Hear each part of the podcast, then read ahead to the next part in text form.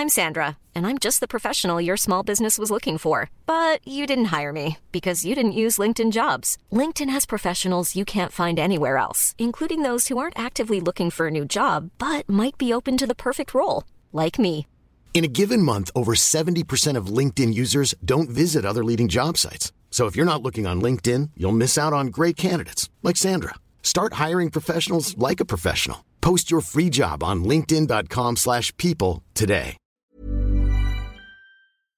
Äh, Palli Schaumburg fand ich natürlich Ja. gut, der Plan fand ich gut und so weiter. Da gab's Das waren einiges. natürlich deine Verbündeten Ja. erstmal, ja.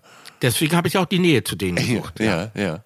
Aber es gab dann natürlich auch noch eine zweite neue deutsche Welle. Die ist und da, scheiße. Ja. Ja. Ja, und ja. Da, das war eben ja tatsächlich dann äh, auch na, natürlich ein harter Schlag, weil man sich plötzlich in der Situation fand, irgendwelche Leute plötzlich hörte, hörten irgendwelche Mitschüler äh, oder irgendwelche Normalleute eben neue deutsche Welle, aber hatten verstanden darunter ganz was anderes. Und ich wurde gefragt, hey, wie findest du den Markus oder Hubert K? Und ich musste sagen, das ist der allerletzte Dreck.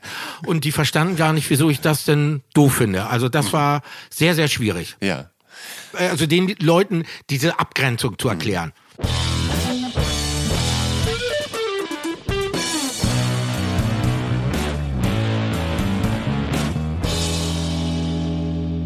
Hallo und herzlich willkommen zu Der Soundtrack meines Lebens. Ich bin Jan Schwarzkamp und ich werde euch in diesem Podcast auf eine musikalische Reise mitnehmen. Eine durch das tönende und klingende Leben meiner Gäste.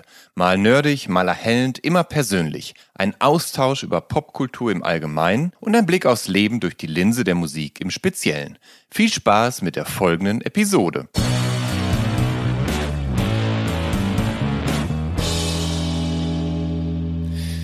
Zu Gast in dieser Episode von der Soundtrack meines Lebens ist Andreas Dorau. Der kommt am 19. Januar 1964 in Hamburg zur Welt und wächst dort als Sohn eines hoch angesehenen Pastors auf, der zu Zeiten des Nationalsozialismus sogar mehrfach inhaftiert wurde. Er ist 16 Jahre alt, als während eines Schulprojekts das Stück Fred vom Jupiter mit einigen Mitschülerinnen entsteht. Dorau bringt das Stück 1981 über das Düsseldorfer Label Attatak heraus und es wird ein früher Indie-Hit der neuen deutschen Welle. 1981 und 1983 entstehen zwei Alben von Die Doraus und die Marinas. Nebenbei hat er noch das kurzlebige Projekt Fähnlein Fieselschweif. 1983 zieht Dorau nach München, um dort an der Hochschule für Film und Fernsehen zu studieren. Das hilft ihm später bei seinem Job als Videoconsultant, der für Labels und Bands an der Realisierung von Musikvideos arbeitet. Um Mitte der 90er zieht Dorau zurück nach Hamburg, wo er seitdem lebt. Das erste Album unter seinem Namen, das erscheint 1992 und sieben weitere und eines zum Musical König der Möwen folgen. Dorau hat sich in seiner langen Karriere zum eigensinnigen bis genial verschrobenen Tausendsasser entwickelt, der mal mehr, mal weniger erfolgreich als Remixer, Autor, DJ, Regisseur, Texter, kreativer Berater und äh, ja, Musical-Erfinder in Erscheinung tritt. Doro hat neben all seinen beruflichen Eskapaden die deutschsprachige Indie-Landschaft mit seinen Platten und seinen humorvollen Texten geprägt. Musikalisch hat er sich dabei zwischen NDW, diversen Ausprägungen elektronischer Musik, Neo-Schlager und Pop bewegt. Und jetzt freue ich mich ungemein, die lebende Legende Andreas Dorau hier in der Soundtrack meines Lebens begrüßen zu dürfen.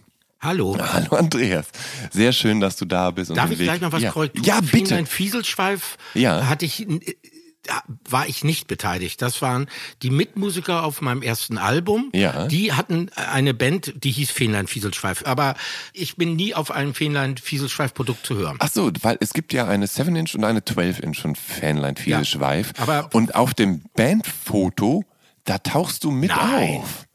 Das musst du mir zeigen. Das, das kann ich jetzt nicht, das habe Nee, ich im Internet gesehen. äh, ja, für- dann, dann- schau, dann schauen wir mal bei Discogs, schauen Schauen wir später bitte, mal nach. Aber tatsächlich, das höre ich das erste Mal. Ja. Aber eben tatsächlich, die hatten, als ich sie angeworben hatte, wir waren ja noch alle Schüler, sind Ja. wir Attatak Studio in den Sommerferien dahin gefahren und wollten eigentlich nur proben. Und dann wurde das Album daraus. Die Band existierte da schon, ich war kein Mitglied. Mhm, Okay, na gut. Okay. Andreas, ähm, über die Kapriolen deiner Karriere, die Hochs und Tiefs und alle amüsanten bis irritierenden, skurrilen bis exzentrischen Anekdoten kann man erstmals 2015 in Ärger mit der Unsterblichkeit nachlesen. Und mit Die Frau mit dem Arm gibt es jetzt eine Fortsetzung, die sich deines Lebens ab dem, ja, ab der Jahrtausendwende annimmt. Und du bist kein Autor und gestehst im zweiten Buch sogar, dass du Legastheniker bist.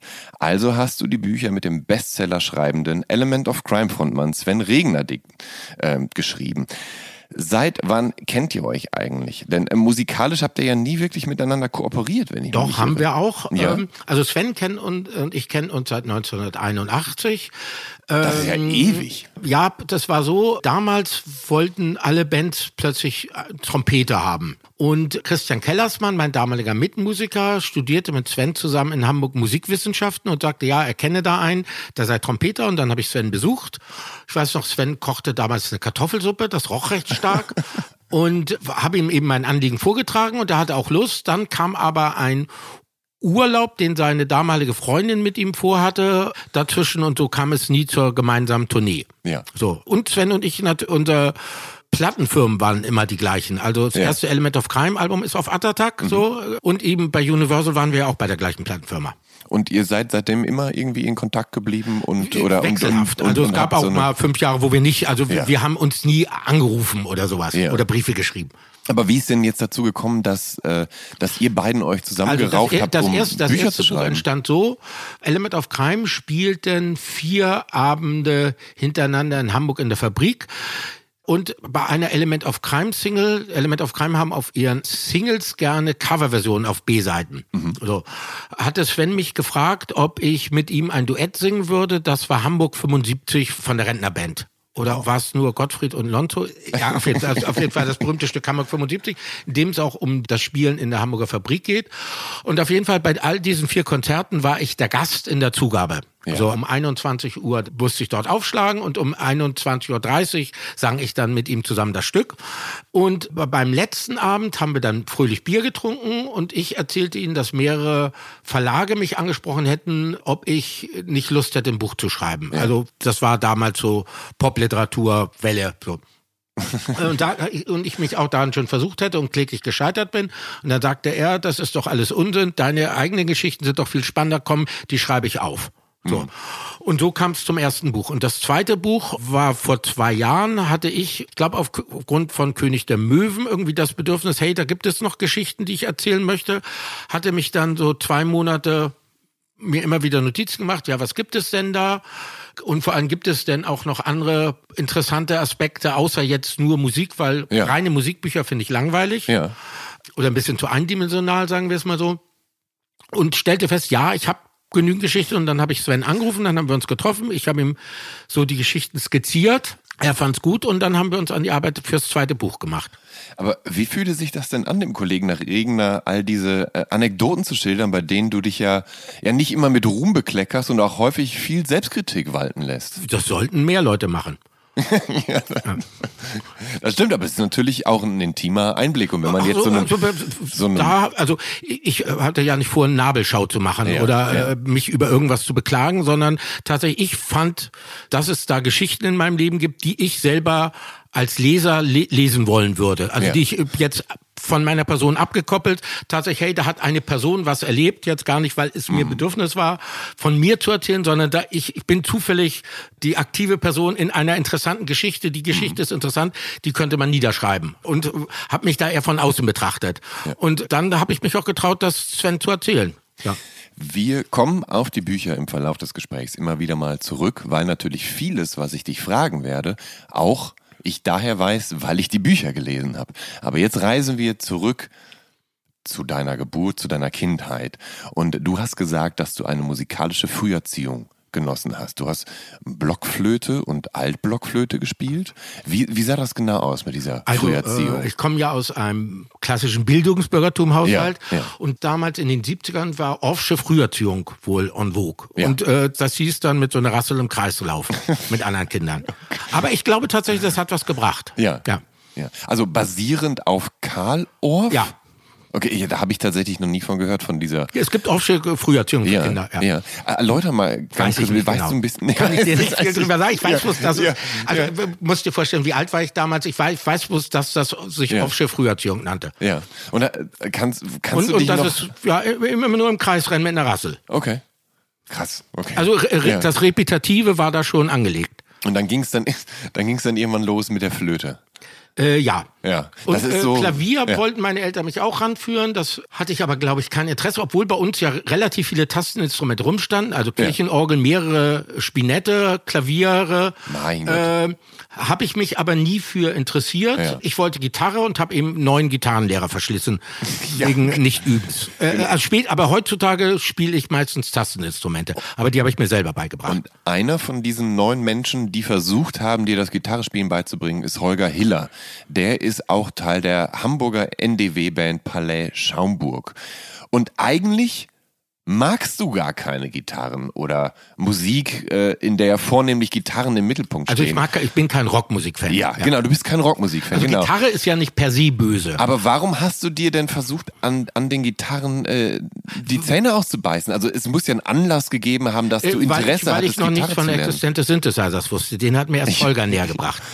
Aber, aber trotzdem muss ja vorher einen Anlass gegeben haben, dass du sagst, ich widme mich das jetzt der war Gitarre. mangelndes Wissen. Das war, ja. Ja, So, also in meiner Welt gab es nur Flöte, Gitarre Ja. oder Klavier. Und Ja. da habe ich mich für die Gitarre entschieden und dann entdeckte ich den Synthesizer. Aber gab es denn irgendwelche Musik, Und das irgendwelche. Bands, die du gehört hast als Kind, wo du dachtest so, oh, das ist toll, irgendwie der, der Keith tatsächlich- Richards spielt so toll also, Gitarre. ta- Also tatsächlich, das Stück Popcorn hatte natürlich auf mich einen großen Einfluss. Ja. Ich fand auch die Gruppe Space mit Magic Fly ganz Ja. toll. Also tatsächlich, Synthesizer-Stücke Ja. gefielen mir schon immer ausgesprochen gut. Mir war bloß nicht klar, dass es sich dabei um Synthesizer-Stücke handelt. so. Ah. Hiller hat dich dann tatsächlich, obwohl er dein Gitarrenlehrer war, zur elektronischen Musik gebracht. Wie sah das aus? Also tatsächlich war es so, eben bei Holger passierte wieder das Gleiche wie bei den acht Menschen davor. Ich hatte wieder nicht geübt. So. Bloß, dass Holger diesmal anders reagierte und sagte, "Hm, Andreas, du hast ja wieder nicht geübt, aber du willst doch Musik machen. Ich bejahte. Und dann sagte er, pass mal auf, hier ist ein Vierspurgerät und wir machen jetzt Musik. So, man muss dazu sagen, Holger hat improvisierte Musik studiert und tatsächlich so entstanden dann meine ersten Stücke. Ich habe eine Spur aufgenommen, ohne jetzt mir was vorher überlegt zu haben, sondern einfach was gespielt auf der Gitarre. Und dann sagt er mir so, jetzt sind wir eine zweite Spur, jetzt spielst du was dazu. Also und das Prinzip behalte ich bis heute bei. Also tatsächlich, meine Stücke sind eine Aufschichtung von Spuren, die ich dann später ordne. Also meinen Stücken liegt keine Grundkomposition zugrunde. Holger Hiller und auch der aus Krefeld stammende Musiker und, und Künstler Albert Oehlen, die waren ähm, sieben beziehungsweise zehn Jahre älter als du. Aber sie waren beides musikalische Freunde von dir, als du Teenager warst. Wie ist das dazu gekommen, dass sich diese älteren oder Twents mit dir zusammengetan Mit haben? Twent, ja. Mit Twents, ja. Also tatsächlich muss man sagen, dass ich Platten gemacht habe, habe ich auch in der Schule verheimlicht. Das ging dir nichts an. Also Ja. ich hatte mit meinen Mitschülern da auch relativ wenig Interessen, die wir da zusammen geteilt haben. Und die beiden, mit denen habe ich mich musikalisch verstanden. Also das war irgendwie, ja. Ja. Aber das ist ja, das heißt, es hat sogar funktioniert, dass ihr quasi auf Augenhöhe kommuniziert habt, obwohl Auf du viel. Weiß ich nicht. Also, ja, so, also, ja, so, ja, es war ja, zum ja. Beispiel ja so, Ja. irgendwie, die sind dann gern noch irgendwie in Lokale gegangen und Ja. haben Alkohol getrunken. Ja, ja. Und ich bin nach Hause zu meiner Mutter gefahren. Ja, Also ja. bin jetzt nicht, war jetzt nicht ein Frühentwickler, der dann in Kneipen ging. Ja. Also ich habe Musik gemacht und danach bin ich nach Hause gegangen. Ja. Ja. ja. Ähm, Andreas, das Stück Fred vom Jupiter wird dich wahrscheinlich bis an dein Lebensende verfolgen. Und das tut mir auch leid. Aber ich habe dazu eine Frage. Das ist ja wenig. Das, ja, da komme ich ja gut weg. Ja. Das Stück ist damals während einer Projektwoche mit dem Thema Wie entsteht ein Poptitel an der Otto Hahn Gesamtschule in Hamburg-Jenfeld entstanden. Du bist damals 16 Jahre alt und bringst die Musik für den Song mit. Und entstanden ist das Stück auf einem Synthesizer mit Soundeffekten und so weiter und so fort. Drei Mitschülerinnen von dir schreiben den Text und die singenden Marina sind noch jüngere Mädchen zwischen 11 und 14. Wie kommt es, dass du dann da schon Synthesizer spielen konntest? Wo hab- hattest du das Gerät? selber- Ich, also, das Ganze war eben diese äh, Schulprojektwoche, war ein Zusammenschluss von äh, drei Stufen. Ja. Und über ein Thema sollten sich dann Gruppen über die Jahrgänge bilden. Und ich war ursprünglich in der Projektgruppe Fahrradfahren durch Hamburg. So. Dann war aber die erste Aufgabe bestand darin, äh, Reifen zu flicken. Und das machte bei uns zu Hause immer meine Mutter. Also hatte ich auch, bin ich da sofort wieder raus. Und es war ein Freitag und ich bin da schon relativ spät in die andere Gruppe, wir machen einen Popsong geraten. Und da wurde dann schon die Hausaufgabe verteilt, doch übers Wochenende sich einen Text next zu schreiben oder auf der Gitarre irgendwas einzuüben Natürlich, oder so. schon wieder die Gitarre. Schon wieder die schreckliche Gitarre. Und ich hatte aber zu dem Zeitpunkt ja schon eine Single bei Zickzack gemacht und habe einem Mitschüler überredet, komm, wir gehen am Samstag ins Geisterfahrerstudio von Matthias Schuster und machen da was. Und dann hatte Olaf Maureschardt hauptsächlich Synthesizer gespielt. Mhm. Ich habe auch ein paar Spuren gespielt, aber er hat hauptsächlich gespielt. Und Matthias Schuster hatte einen riesigen Synthesizer-Park. So. Und so entstand das Backing zu Fred vom Jupiter. Ah. Ähm, zu der Single, die du gerade erwähnt hast, da kommen wir gleich drauf zu sprechen. Ich bleib Ich dachte, mal, das ist eine Frage. Ich bleib noch mal, ich bleib noch mal kurz. Nee, ich meine ja den lachenden Pass. Ach so, okay. Da reden wir gleich okay. noch drüber. Ich bleib noch mal kurz bei deinen Eltern und, und bei, ja. in deinem Elternhaus. Deine Eltern hatten, sagst du, mit Musik eigentlich gar nicht so viel am Hut. Auch wenn, wenn, wenn du aus einem Bildungsbürgerhaushalt kamst, aber dein Vater, der, der war schwerhörig und der war ein ein Antikriegstyp tatsächlich, aber er hatte trotzdem eine Vorliebe für Marschmusik. Ich mag auch Und Marschmusik. der kannst du tatsächlich auch was abgewinnen. Ja. ja bitte also erklär also mir das mal genauer. Tatsächlich, also A mag ich Bläser. Ja. So, tatsächlich, es gibt tolle Kompositionen da. Und koppeln wir das mal von der Militär- oder Kriegsverherrlichung ab ja. und nehmen jetzt mal die reine Komposition oder den reinen, ich gehe sogar ja. noch weiter, den reinen Klang. Ja. Das sind teilweise ganz tolle Sachen dabei. Ja.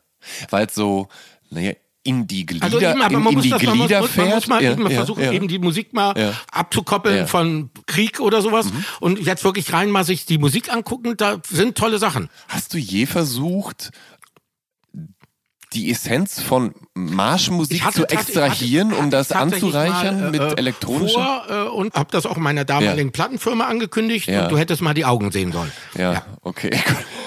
Okay. Du hast eine ältere Schwester und Aber du, vielleicht mache ich ja irgendwann noch mal meine Marschmusik. Ich, ich bin gespannt. Du, du hattest du hattest eine ältere oder eine ältere Schwester und du sagst, dass die die eigentlich begabte ist. Hatte deine ältere Schwester musikalischen Einfluss auf dich?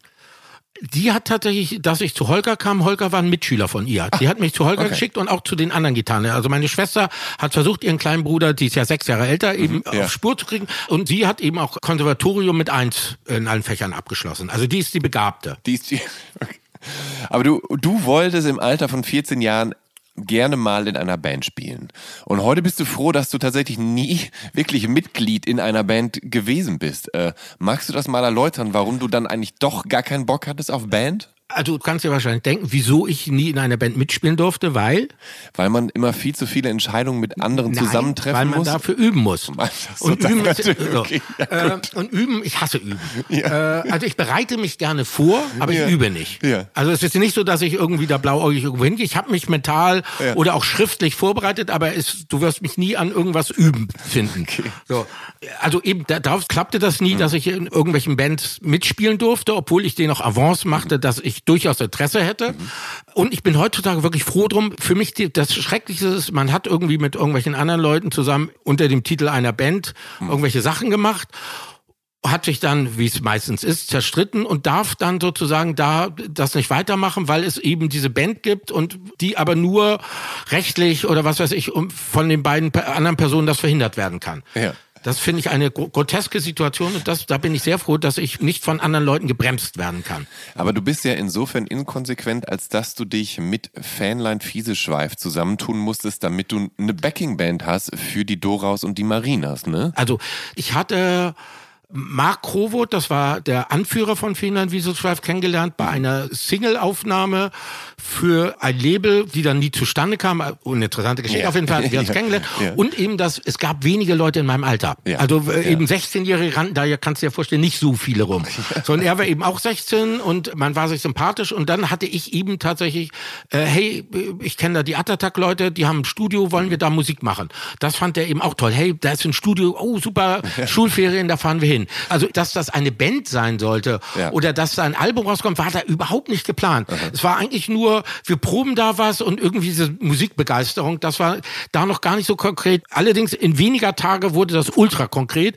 Ich hatte in dem Urlaub, bevor wir dahin fuhren, war der letzte Urlaub mit meinen Eltern gemeinsame, waren wir am Chiemsee und ich hatte mir so ein kleines monophones Keyboard mitgenommen. Ich zeige hier mal so etwa so, was, wie viel, zwölf Zentimeter groß oder Ja. sowas. Und dort hatte ich eigentlich schon die meisten Stücke skizziert. Ja. So, und die sind interessanterweise, wenn man sich die Platte anhört, die meisten Stücke sind monophon, weil eben das Keyboard war monophon und deswegen auch so viel Oktavbass, weil Oktavbass war so das, wo man am meisten Klang Ja. erzeugen konnte. Ja. Und da hatte ich so Skizzen gemacht, auf die wir dann aufgebaut haben. Aber diese Skizzen zu machen, das bedarf doch auch an Übung. Du hast vorhin gesagt, du übst nicht gern, aber das musstest du doch auch üben, um das überhaupt hinzukriegen, Das oder ist doch nicht? simpel. Das kann, wenn man eine Aufsche Früherziehung genossen hat, kriegt man das hin. Natürlich. Natürlich. Also, mir ist bewusst, dass es so aussieht, als ob ich mir selber widerspreche, von wegen, dass es Ja, keine. ja, ja. Aber eben, das waren ja noch nicht eine fertige Komposition. Es waren Skizzen. Also es war jetzt nicht das Rohmodell, was Mhm. Noch aufgefüllt werden musste, sondern ich hatte da was und auf dem haben wir aufgebaut. Also war jetzt kein Demo oder sowas. So, aber eben mit zwei Fingern auf, auf so einem kleinen Ding rumdrücken, das kann, glaube ich, jeder, der so ein bisschen musikalische Ader hat. Was mich fertig macht ist, und ähm, jetzt Abgesehen hatte ich ja zu dem Zeitpunkt schon eine Single ja, gehabt. Auf, genau, und die macht mich fertig. Auf die kommen wir jetzt zu sprechen. Okay. Du veröffentlichst eine Drei-Song-Single namens Der lachende Papst. Und das ist abstrakter, experimenteller Synthpop. Kein Grund für Alfred Hilsberg von der Hamburger Plattenfirma Zickzack, diese Single nicht zu veröffentlichen. Wie sind diese weirden dadaistischen Stücke eigentlich entstanden? Also und ja, wie hast du als minderjähriger Schüler dann Hilsberg davon überzeugen können, das auch noch zu veröffentlichen? Also die Stücke sind teilweise diese Vierspuraufnahmen, die ich Ja. bei Holger Hiller gemacht habe, teilweise Aufnahmen im, aus dem Geisterfahrerstudio. Ja. Und deswegen ist es auch einer der Gründe, weswegen ich vielleicht Fried vom Jupiter nicht so mochte. Ich stand damals auf Experimentalmusik. Ich war gar kein Popmusikfan. Ja. zu dem Zeitpunkt. Deswegen war das Stück Fried vom Jupiter mir auch ein bisschen fremd. Also Ja, ja. ich war eigentlich musikalisch zu dem Zeitpunkt ein bisschen anders gepolt. Ja. Zweite Frage, Hilsberg. Ich wusste eben, ja, es gab ja die Zeitschrift Sound, Mhm. so, und dass Hilsberg da dieses Label betreibt und wusste ich auch über Holger. Und dann bin ich bei Alfred vorstellig geworden, habe was vorgespielt und das, dieser Vorgang wiederholte sich etwa fünfmal oder so. Ich bin immer wieder zu Alfred hingegangen, habe ihm neue Stücke vorgespielt und er, ja, ist noch nicht so ganz. Und irgendwann hat er, glaube ich, aufgegeben. und die Treffen liefen auch folgendermaßen. Alfreds Office oder wie immer man das nennt, so, Ja. bestand aus seinem Schlafzimmer. Ja. Also ich stand dann da und er lag. Und ich spielte ihm die Stücke vor und wie so ein Cäsar lag er da. Hm, das ist so. Und aber irgendwann hat er dann, weiß ich nicht, was ihn da bewegt hat, hat er gesagt, ja, die Stücke sind gut, daraus machen wir jetzt eine Single. Ich, darf ich den dritten Song ansprechen? Nein, bitte Nein. nicht. Okay, alles klar. ähm, Andreas, du Also, sagst, ja, äh, du, du sagst, dass du, dass du so abstrakte Kunstmusik zu der Zeit ganz gerne gehört und ja dann auch selber gemacht hast. Was bedeutet denn, also was hast du denn zu der Zeit für Bands eigentlich gehört? Also ich fand Chrom zum Beispiel gut, eine Band aus San Francisco, die eben so Collagenmusik machte. Ja. Ich fand das erste Duff-Album, das Gelbe. Ja. Ich fand Robin Grissel gut, Kabarett Voltaire und ich hörte sogar Peter Brötzmann. Und äh, kanntest du die Sachen alle, weil du ME Sounds gelesen hast? Oder Ja, woher? gl- ja, glaube ja. ME Sound war das übrigens noch. Oder nicht. Oh, stimmt, das, war nur Sounds. Sounds, Ja, stimmt, das stimmt. Ähm, aber es muss ja ein Auslöser Also es ist doch, also Ja. eigentlich wäre ich, äh, heutzutage wäre ich ein Death Metal Hörer. So, also Ja, oder- eigentlich so als Teenager Ja. sich möglichst Ja. weit abgrenzen von der oder, konventionellen oder Musik. sogar Black Metal. Ja, genau, wahrscheinlich. Also ja. die härteste Form, also die. Un, also Teenager möglichst harte Abgrenzung, die möglichst unhörbarste Musik zu seiner eigenen Musik zu erklären, um nicht äh, mit dem Strom zu schwimmen. Also das war eine unbewusste Haltung, was ja bei Teenagern bis heute oft vorkommt. Aber dann, dann ist mir jetzt auch klar, warum äh, dein erstes Konzert, was du spielst, das spielst du ja in dieser Zeit, also Anfang der 80er, und zwar als du mit dem Künstler Albert Oehlen. Ähm, das findet dann statt im Künstlerhaus Hamburg. Oehlen spielt Saxophon und du einen MS-20 Synthesizer und ihr nennt euch Evergreens of Psychoterror und spielt wirklich anstrengenden Krach. Ja. Weil ihr einfach Bock Weil wir die Leute hattet. nerven wollten. Ja. ja. Aber das ist gut ausgegangen tatsächlich, ne? Es war so ein kunstaffines Publikum da und Ja. die haben das akzeptiert. Also eben dieses Künstlerhaus Dankert war damals ganz toll, weil da eben tatsächlich so Grenzbereiche der Musik ausgetestet wurden. Krass. Ähm, als 1981 dein erstes Album Blumen und Narzissen als die Doraus und die Marinas über das Düsseldorfer Label Attatak erscheint, ähm, ja, da ist es nicht nur eine der ersten Veröffentlichungen da drauf, sondern du bist auch erst 17 Jahre alt. Wie hast du das damals eingefällt? Also wie kommt es, dass du erst Hilsberg und dann jetzt auch noch Labelmacher Kurt Dahlke, immerhin sechs Jahre älter als du, und Moritz Reichelt, neun Jahre älter als du, diesen minderjährigen Pastorensohn aus Hamburg so, ja, offensichtlich, ja, offenherzig akzeptierten und förderten? Wie hast du die davon Wahrscheinlich von dir also, überzeugt? ich? Soll ich jetzt angeben? Ja, bitte. So, hau, äh, äh, hau raus. Weiß ich nicht, wahrscheinlich gefiel denen mein Kram oder ich hatte ein gewinnendes Wesen, ich weiß es Ja. nicht. Ja. Weil ich, Oder vielleicht war meine Energie, Ja. über- hatte eine starke Ja. Übertragung, ich weiß es nicht. Ja. Oder sie fanden einfach die Stücke, die ich da machte, gut. wahrscheinlich. Wahrscheinlich so, so Wahrscheinlich ist das so gewesen. Ja. Aber und hast du hast du dein Glück eigentlich oder ja ich, ich, ich weiß nicht hast du das als als Glück empfunden, dass man dich dann so akzeptiert hat, dass du tatsächlich Also Glück, so jung veröffentlicht? Glück war, stellt man ja erst ein paar Jahre später fest. Ja, ja. So. Also aus heutiger Sicht würde ich sagen, ja, Glück. Äh, Also ich war sehr oft zur richtigen Ort zur richtigen Zeit. Und parallel zur Single-Veröffentlichung von Fred vom Jupiter, da geht ja in Deutschland die neue deutsche Welle durch die Decke. Hast du dich damit je identifizieren können? Und wenn ja, gibt's da auch Bands aus dieser Zeit, die so, die du ja heute zu, also die du schätzt oder die du damals vielleicht Also geschätzt wenn, hast? wenn wir jetzt von der sogenannten ersten neuen deutschen Welle, also Genau, von der- Experimentellen- von- von der ersten. fand ich, äh, Ja. ich war fleißiger Singlekäufer. Ja. Gibt es einige Bands, die ich gut finde. Ist aber auch sehr viel Scheiße dabei. Du darfst gerne Namen nennen. Also äh, was hat dir? Schaumburg fand ich natürlich Ja. gut. Der Plan fand ich gut und so weiter. Da gab es Das waren natürlich deine Verbündeten Ja. erstmal, ja. Deswegen habe ich auch die Nähe zu denen gesucht. Ja, ja. Aber es gab dann natürlich auch noch eine zweite neue deutsche Welle. Die und ist da, scheiße. Ja. Ja. Ja, und da, das war eben ja tatsächlich dann äh, auch na, natürlich ein harter Schlag, weil man sich plötzlich in der Situation fand, irgendwelche Leute plötzlich hörte, hörten irgendwelche Mitschüler äh, oder irgendwelche Normalleute eben neue deutsche Welle, aber hatten verstanden darunter ganz was anderes. Und ich wurde gefragt, hey, wie findest du den Markus oder Hubert K. Und ich musste sagen, das ist der allerletzte Dreck. Und die verstanden gar nicht, wieso ich das denn doof finde. Also das war sehr, sehr schwierig Ja. Also den Leuten diese Abgrenzung zu erklären. Im Buch sagst du, dass du mit 16 von der Schule gegangen wurdest. Ich habe keine Oberstufenberechtigung bekommen, ja. ja. Was mich sehr gekränkt hat. Magst du erklären, wieso? Weil ich doof war. Weil ich schlechte Zeugnisse hatte. Aber liegt das daran, weil du keinen Bock auf Schule hattest und weil du äh, Hobby, also in Anführungsstrichen hobbymäßig schon längst mit Hobbymäßig, der Mus das, nein, Musik... das war ja mein Beruf. ja, Hobby mag Ja. ich nicht. Okay. Das Wort Hobby Ja. streichen wir mal bitte. Okay, aber das heißt, das Also heißt, du hast dich Kinder schon keine als, Hobbys. das heißt, du hast dich als berufstätigen Schüler an. Nein, das, ja. nein, ich mag bloß das, Entschuldigung. Ja, ja, nein, ja, ich mag nur das Wort Hobby nicht. Ja, ja. Äh, da bin ich jetzt etwas zu weit gegangen. Nein, ich weiß es nicht. Vielleicht war entweder mein Interesse zur Musik zu dem. Zeitpunkt schon viel zu stark, dass ich da eben mit anderen Dingen beschäftigt war. Oder auch tatsächlich, dass ich nicht die geistige Befähigung hatte, Ja. manche Stoffe zu begreifen. Auf jeden Fall hat es mich geärgert. Aber zum Glück habe ich dann ja mit 18 schon angefangen zu studieren, was mir eine große Genugtuung war, während die anderen noch an ihrem scheiß Abitur saßen. Ja, ähm, du hast Glück gehabt, du hast eine Empfehlung bekommen ne, und durftest dann, äh, ähm, durftest dann eben Kunst in, studieren. In Kunst studieren, genau. Und ähm, du willst aber tatsächlich weder Künstler noch professioneller Musiker werden. Obwohl du für letztes Jahr quasi schon den Einstieg durch Fred vom Jupiter und durch dein Marinas und die Doraus Album und so weiter geschafft hattest. Ähm, warum wolltest du denn Also ich kein mit professioneller beiden, Musiker mit sein? beiden Berufen habe ich ein Imageproblem. Ja. So, Ja. ähm, Musiker zum Beispiel ist ja, ja, we- weiß ich nicht, finde ich nicht erstrebenswert. Ja. Und plus Musiker sind für mich Leute, die irgendwie ein Instrument sechs Minuten lang intakt und sauber durchspielen können. Das kann ich nicht, Ja. weigere ich mich Ja. auch. Und Künstler, ja, ist auch irgendwie komisch schwammiges. Aber als was würdest du dich denn dann selbst bezeichnen eigentlich? Muss man sich als irgendwas bezeichnen? Ich, das Problem ist wahrscheinlich, dass viele Leute dich als Musiker sehen, weil sie dich als Musiker kennen. Aber Also wenn du ich- selber sagst, dass Ja, du also ich mache Musik und stelle Tonträger her, Tonträgerhersteller. du bist mir aber auch ein eigener Kauz, mein lieber Mann. Das hast du doch, du hast dich doch eingelesen. Ja, das also, stimmt, ich hab du, mich Tu mir eingelesen. jetzt nicht so, als ob du dich wunderst. Das stimmt. Ähm, du, Zweitens soll ich ja hier ehrlich antworten. das stimmt.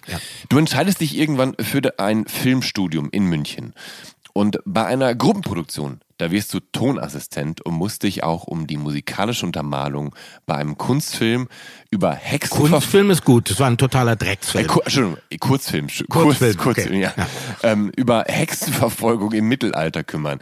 Und irgendwie treibst du dann einen Mittelaltermusiker auf, bei dem du für Recherchezwecke dessen Plattensammlung ausleihst.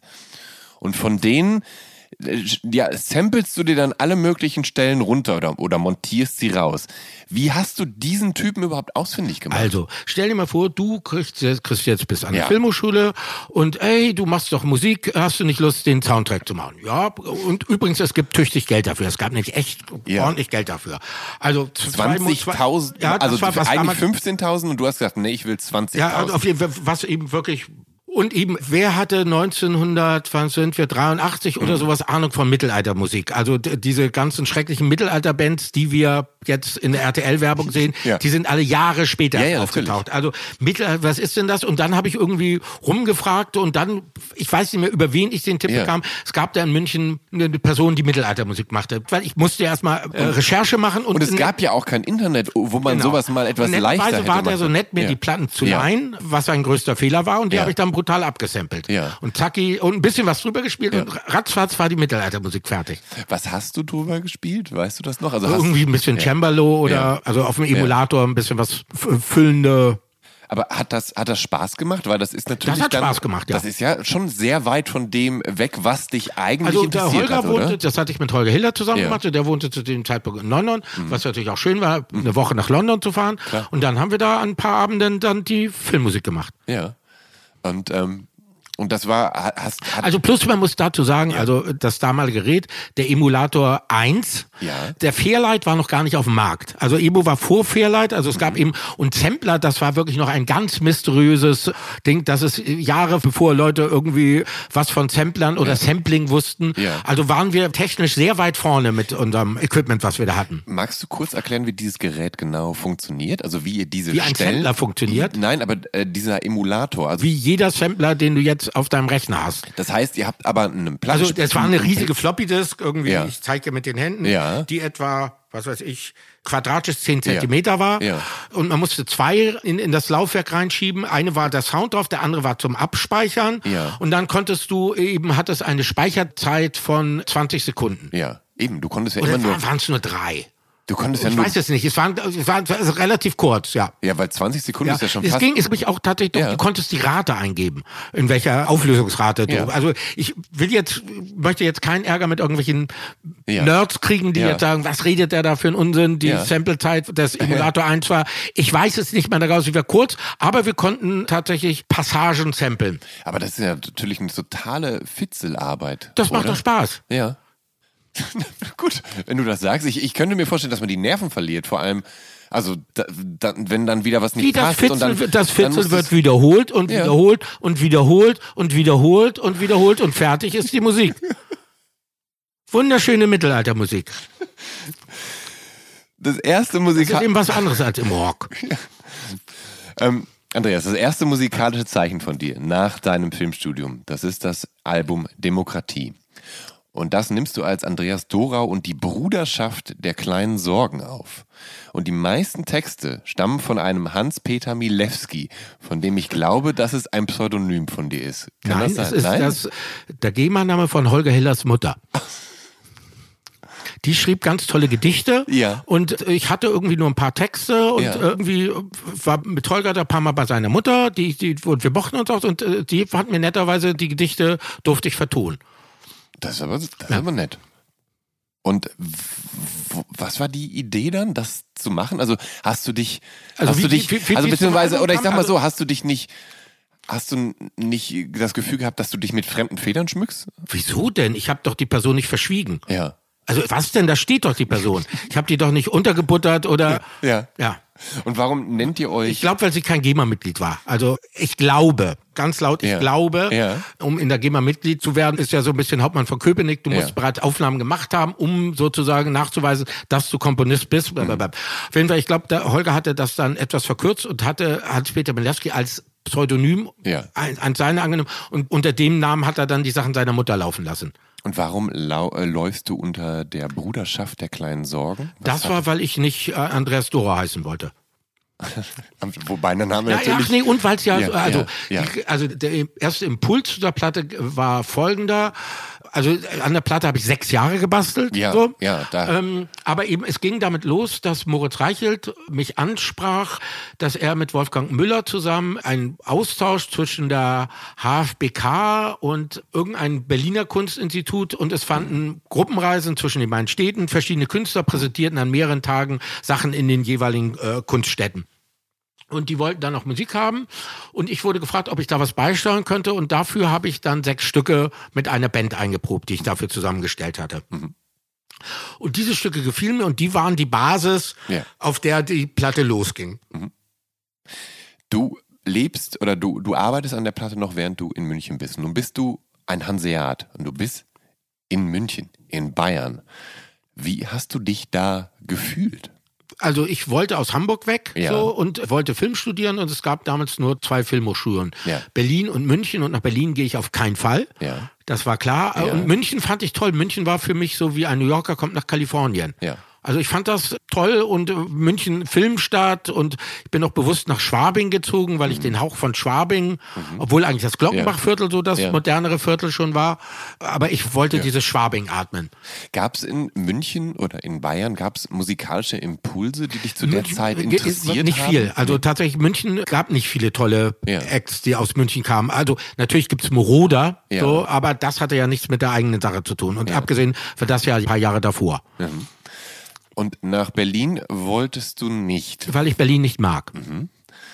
Nun bist du in Berlin, es tut mir, es tut mir leid. Ja, wir sollten uns hinhalten. Ich, ich fühle mich schnell unwohl. wieder weg. Ja. Ähm, Andreas, aber es gab natürlich in Berlin auch eine gewisse musikalische Szene, gerade in den 80er Jahren. Und gerade hier ging ja viel, was NDW, dann in den 70er Ja, ja. Jahren Berliner Schule, Post-Punk Berliner und so weiter Schule. angeht. sprich- Gibt es den Begriff Berliner Schule für Ne, äh, äh, geniale in- Dilettanten in, oder in, was? den- Nee, in den, in den frühen 70ern, das Ganze, da, so, da möchte meinst, ich auch noch meinst, später meinst, drauf äh, meinst, sprechen kommen. äh, äh, Electronic Beat Studio. Ganz genau. Okay. Ähm, waren das keine Dinge, die, Da- dich, die dich interessiert oder gereizt äh, hätten? Mhm. Äh, äh, Tangerine Dream ist für mich das Schlimmste unter der Sonne. Ja, also. Christoph Dallach und ich streiten uns immer über Tangerine Dream. Ich habe mit Christoph ja bei bei seiner Lesung, bei seinem Buch mitgemacht und in dem Da oben, Zuge hab- Future da Sounds, oben sehe ich es auch von hier. Ja. Äh, haben wir auch mehrere Dokumentationen netterweise bekommen. Es gibt eine ganz tolle Dokumentation über das Electronic Beat Studio Ja. Mhm. von diesem Schweizer, dessen Namen ich nicht mehr weiß, der das geleitet hat, der eher von der klassisch-experimentellen Musik kam. Genau, Fa- ja. Fand ich total aufregend. Ja. Aber eben, wie heißt der Haupttyp von Fröse oder wie heißt der? Edgar Fröse? Ja, äh, eben ga- schrecklich Mhm. so. Aber was der Elektroniker beisteuerte, fand ich ganz toll. Ja. Ich bin großer Kraftwerkbewunderer, aber ich die Berliner Schule, Mhm. nein. Okay, okay, gut. Na gut. Hätte ja sein können. Ja, Ähm, war ein Versuch. Du hattest äh, zu dem Zeitpunkt, als du an Demokratie gearbeitet hast, ähm, eine Liebe zur Musik der späten 60er entwickelt, sagst du. Besonders vernaht bist du in Roy Wood. Das ist erst der Gründer von The Move und später vom Electric Light Orchestra. Und dann hat er noch so eine glämmige The Wizard Rockband namens Wizard gehabt. Genau. Ja. Warum hat's dir Roy Wood so derart angetan? Magst du mir das mal Weil ich erklären? eben tatsächlich alle drei Bands, tatsächlich das erste Electric Light Orchestra Album, was noch unter seiner Regie entstanden ist, Ja. bevor Jeff Lynne ihn entthront hat, Ja. klingt auch komplett anders als die späteren Electric Light Orchestra Sachen. Das sollte sich viele Leute mal anhören. Und seine Soloalben unter Roy Wood, Mustard und so sind Spitzenalben und Wizard ist das größte. Ich bewundere diesen Mann über alles. Ja. Ähm, du hast dann auch tatsächlich äh, die Gelegenheit gehabt, ihn zu treffen, äh, weil du darüber nachgedacht hast, dass er vielleicht Demokratie produzieren könnte. Wie war das mit diesem Typen abzuhängen, dessen Werk du so Abzuhängen. schätzt? Ich hänge nicht mit Menschen ab. Wie war das, diesen Typ ähm, zu kennenzulernen, So. zu begegnen? Äh, also ich bin nach Birmingham gefahren. Ein Freund von mir arbeitete bei Polydor Mhm. äh, in London, kriegte eben die Adresse raus und dann haben wir uns im UB40 Studio getroffen, Mhm. dem, wo er gerade sein neues Album aufnahm. Es war 12 Uhr mittags und er roch stark nach Bier und hatte einen Pullover an, wo auf, auf der Brust sein Gesicht war und auf den Ärmeln auch nochmal jeweils sein Gesicht. Also es sah sehr interessant aus und dann spielte ich ihm meine Sachen vor und dann meinte er, ja, das klingt ja wie Zappa, was ich nicht als Kompliment empfand. Und äh, spielte mir seine so neuen Sachen vor mit dem Kommentar, dass er jetzt gerade total die neue Phil Collins gerade ganz toll findet. Und jetzt kannst du dir vorstellen, wieso die Zusammenarbeit nie stattgefunden hat. Du warst dann also, aber du hättest ihm ja natürlich erklären können, was du an ihm schätzt und welche Platten du das von ihm nicht. schätzt. Du kannst, du kannst doch nicht ne, von der Person abrufen, lass uns doch mal bitte in deine Periode von zehn, Ja. zehn Jahren zurückreisen und d- das rufen wir jetzt ab.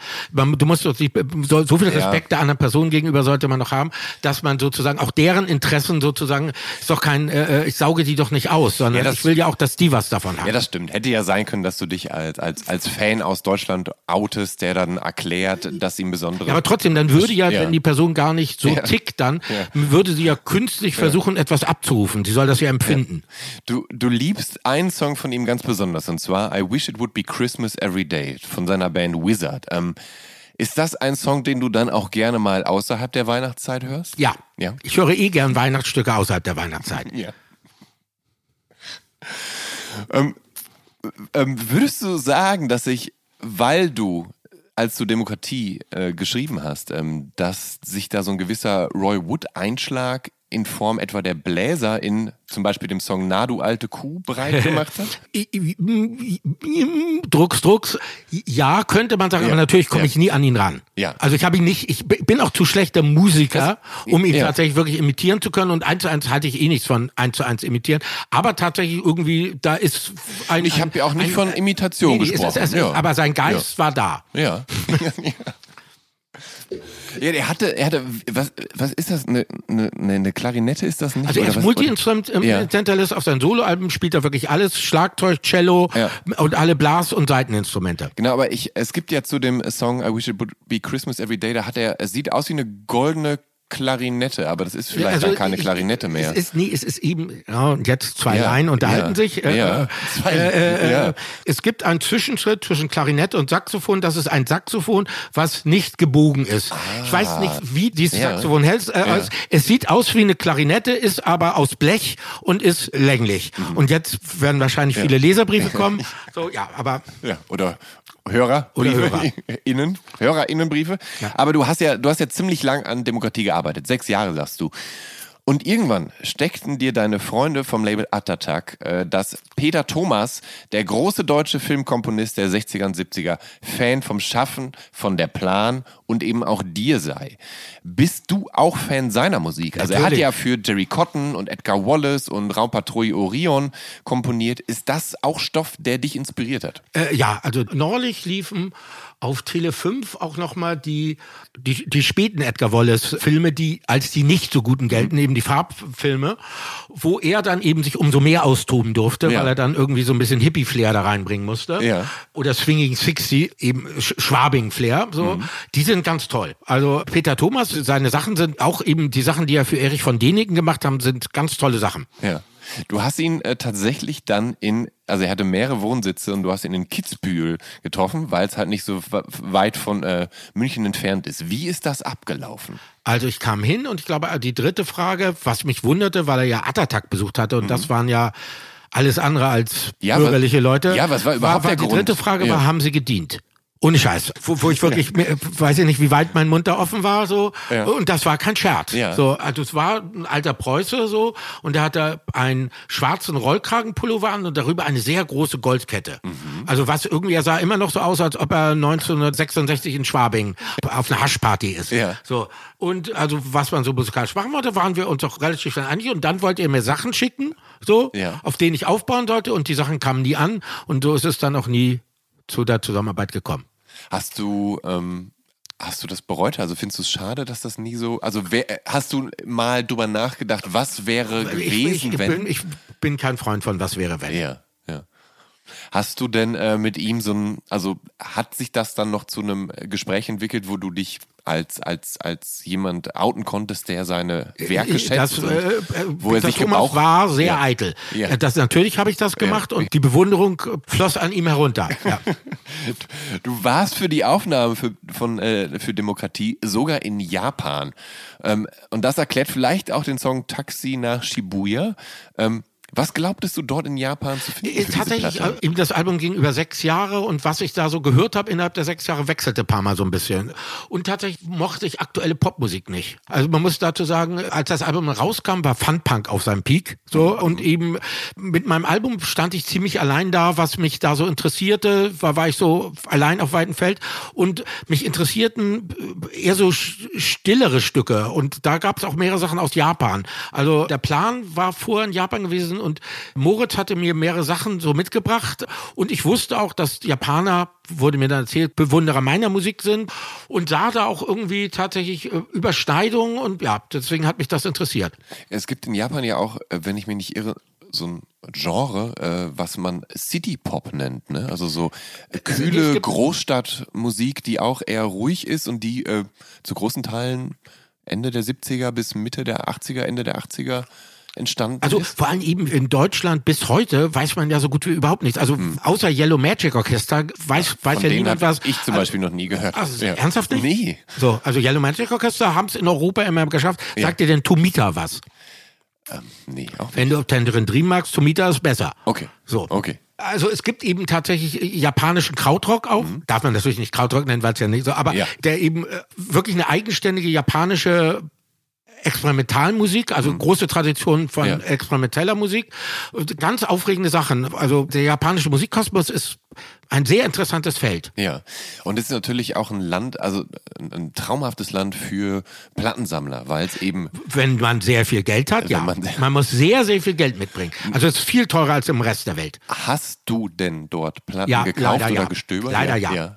Und war, sind dir die Augen Und zwar im betrunkenen Zustand. Ja. Also ich war, mein, meine zweite Reise nach Japan hatte ich ein brutales Jetlag und dann wollte ich mit den japanischen Betreuern was trinken gehen, was sie mir später schwer vorgeworfen hatte. Ich hätte sie da Shanghai so, weil ich eigentlich ja zum Arbeiten da war.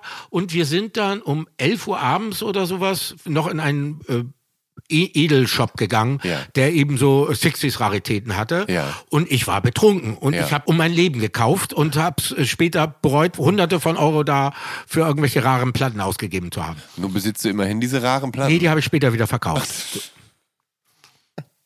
Was Und zwar du, zu einem, äh, Ja. einem Bruchteil dessen, was ich bezahlt hatte.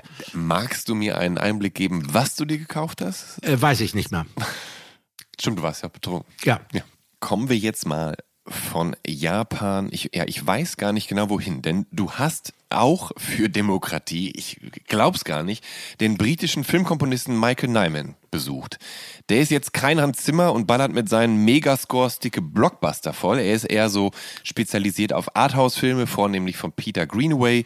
Und Nyman hat dir für drei Stücke Streichearrangements angefertigt. Wie bitte ist das passiert? Und kanntest du ihn eigentlich, bevor du ihn besucht hast? Höchstwahrscheinlich, ja. Ja. So, man fährt ja nicht Ja, zu ja. einer Person, die. Für, Ja, kann ja sein, dass er dir empfohlen Nein, wurde nein. oder sowas. Also tatsächlich, ich fand eben Peter Greenaway Soundtracks, haben Mhm. mich also Kontrakt des Zeichners war der erste, hat mich total beeindruckt. Ja. Und äh, Set into Nuts, der, äh, der andere Film, den fand ich noch besser. ja.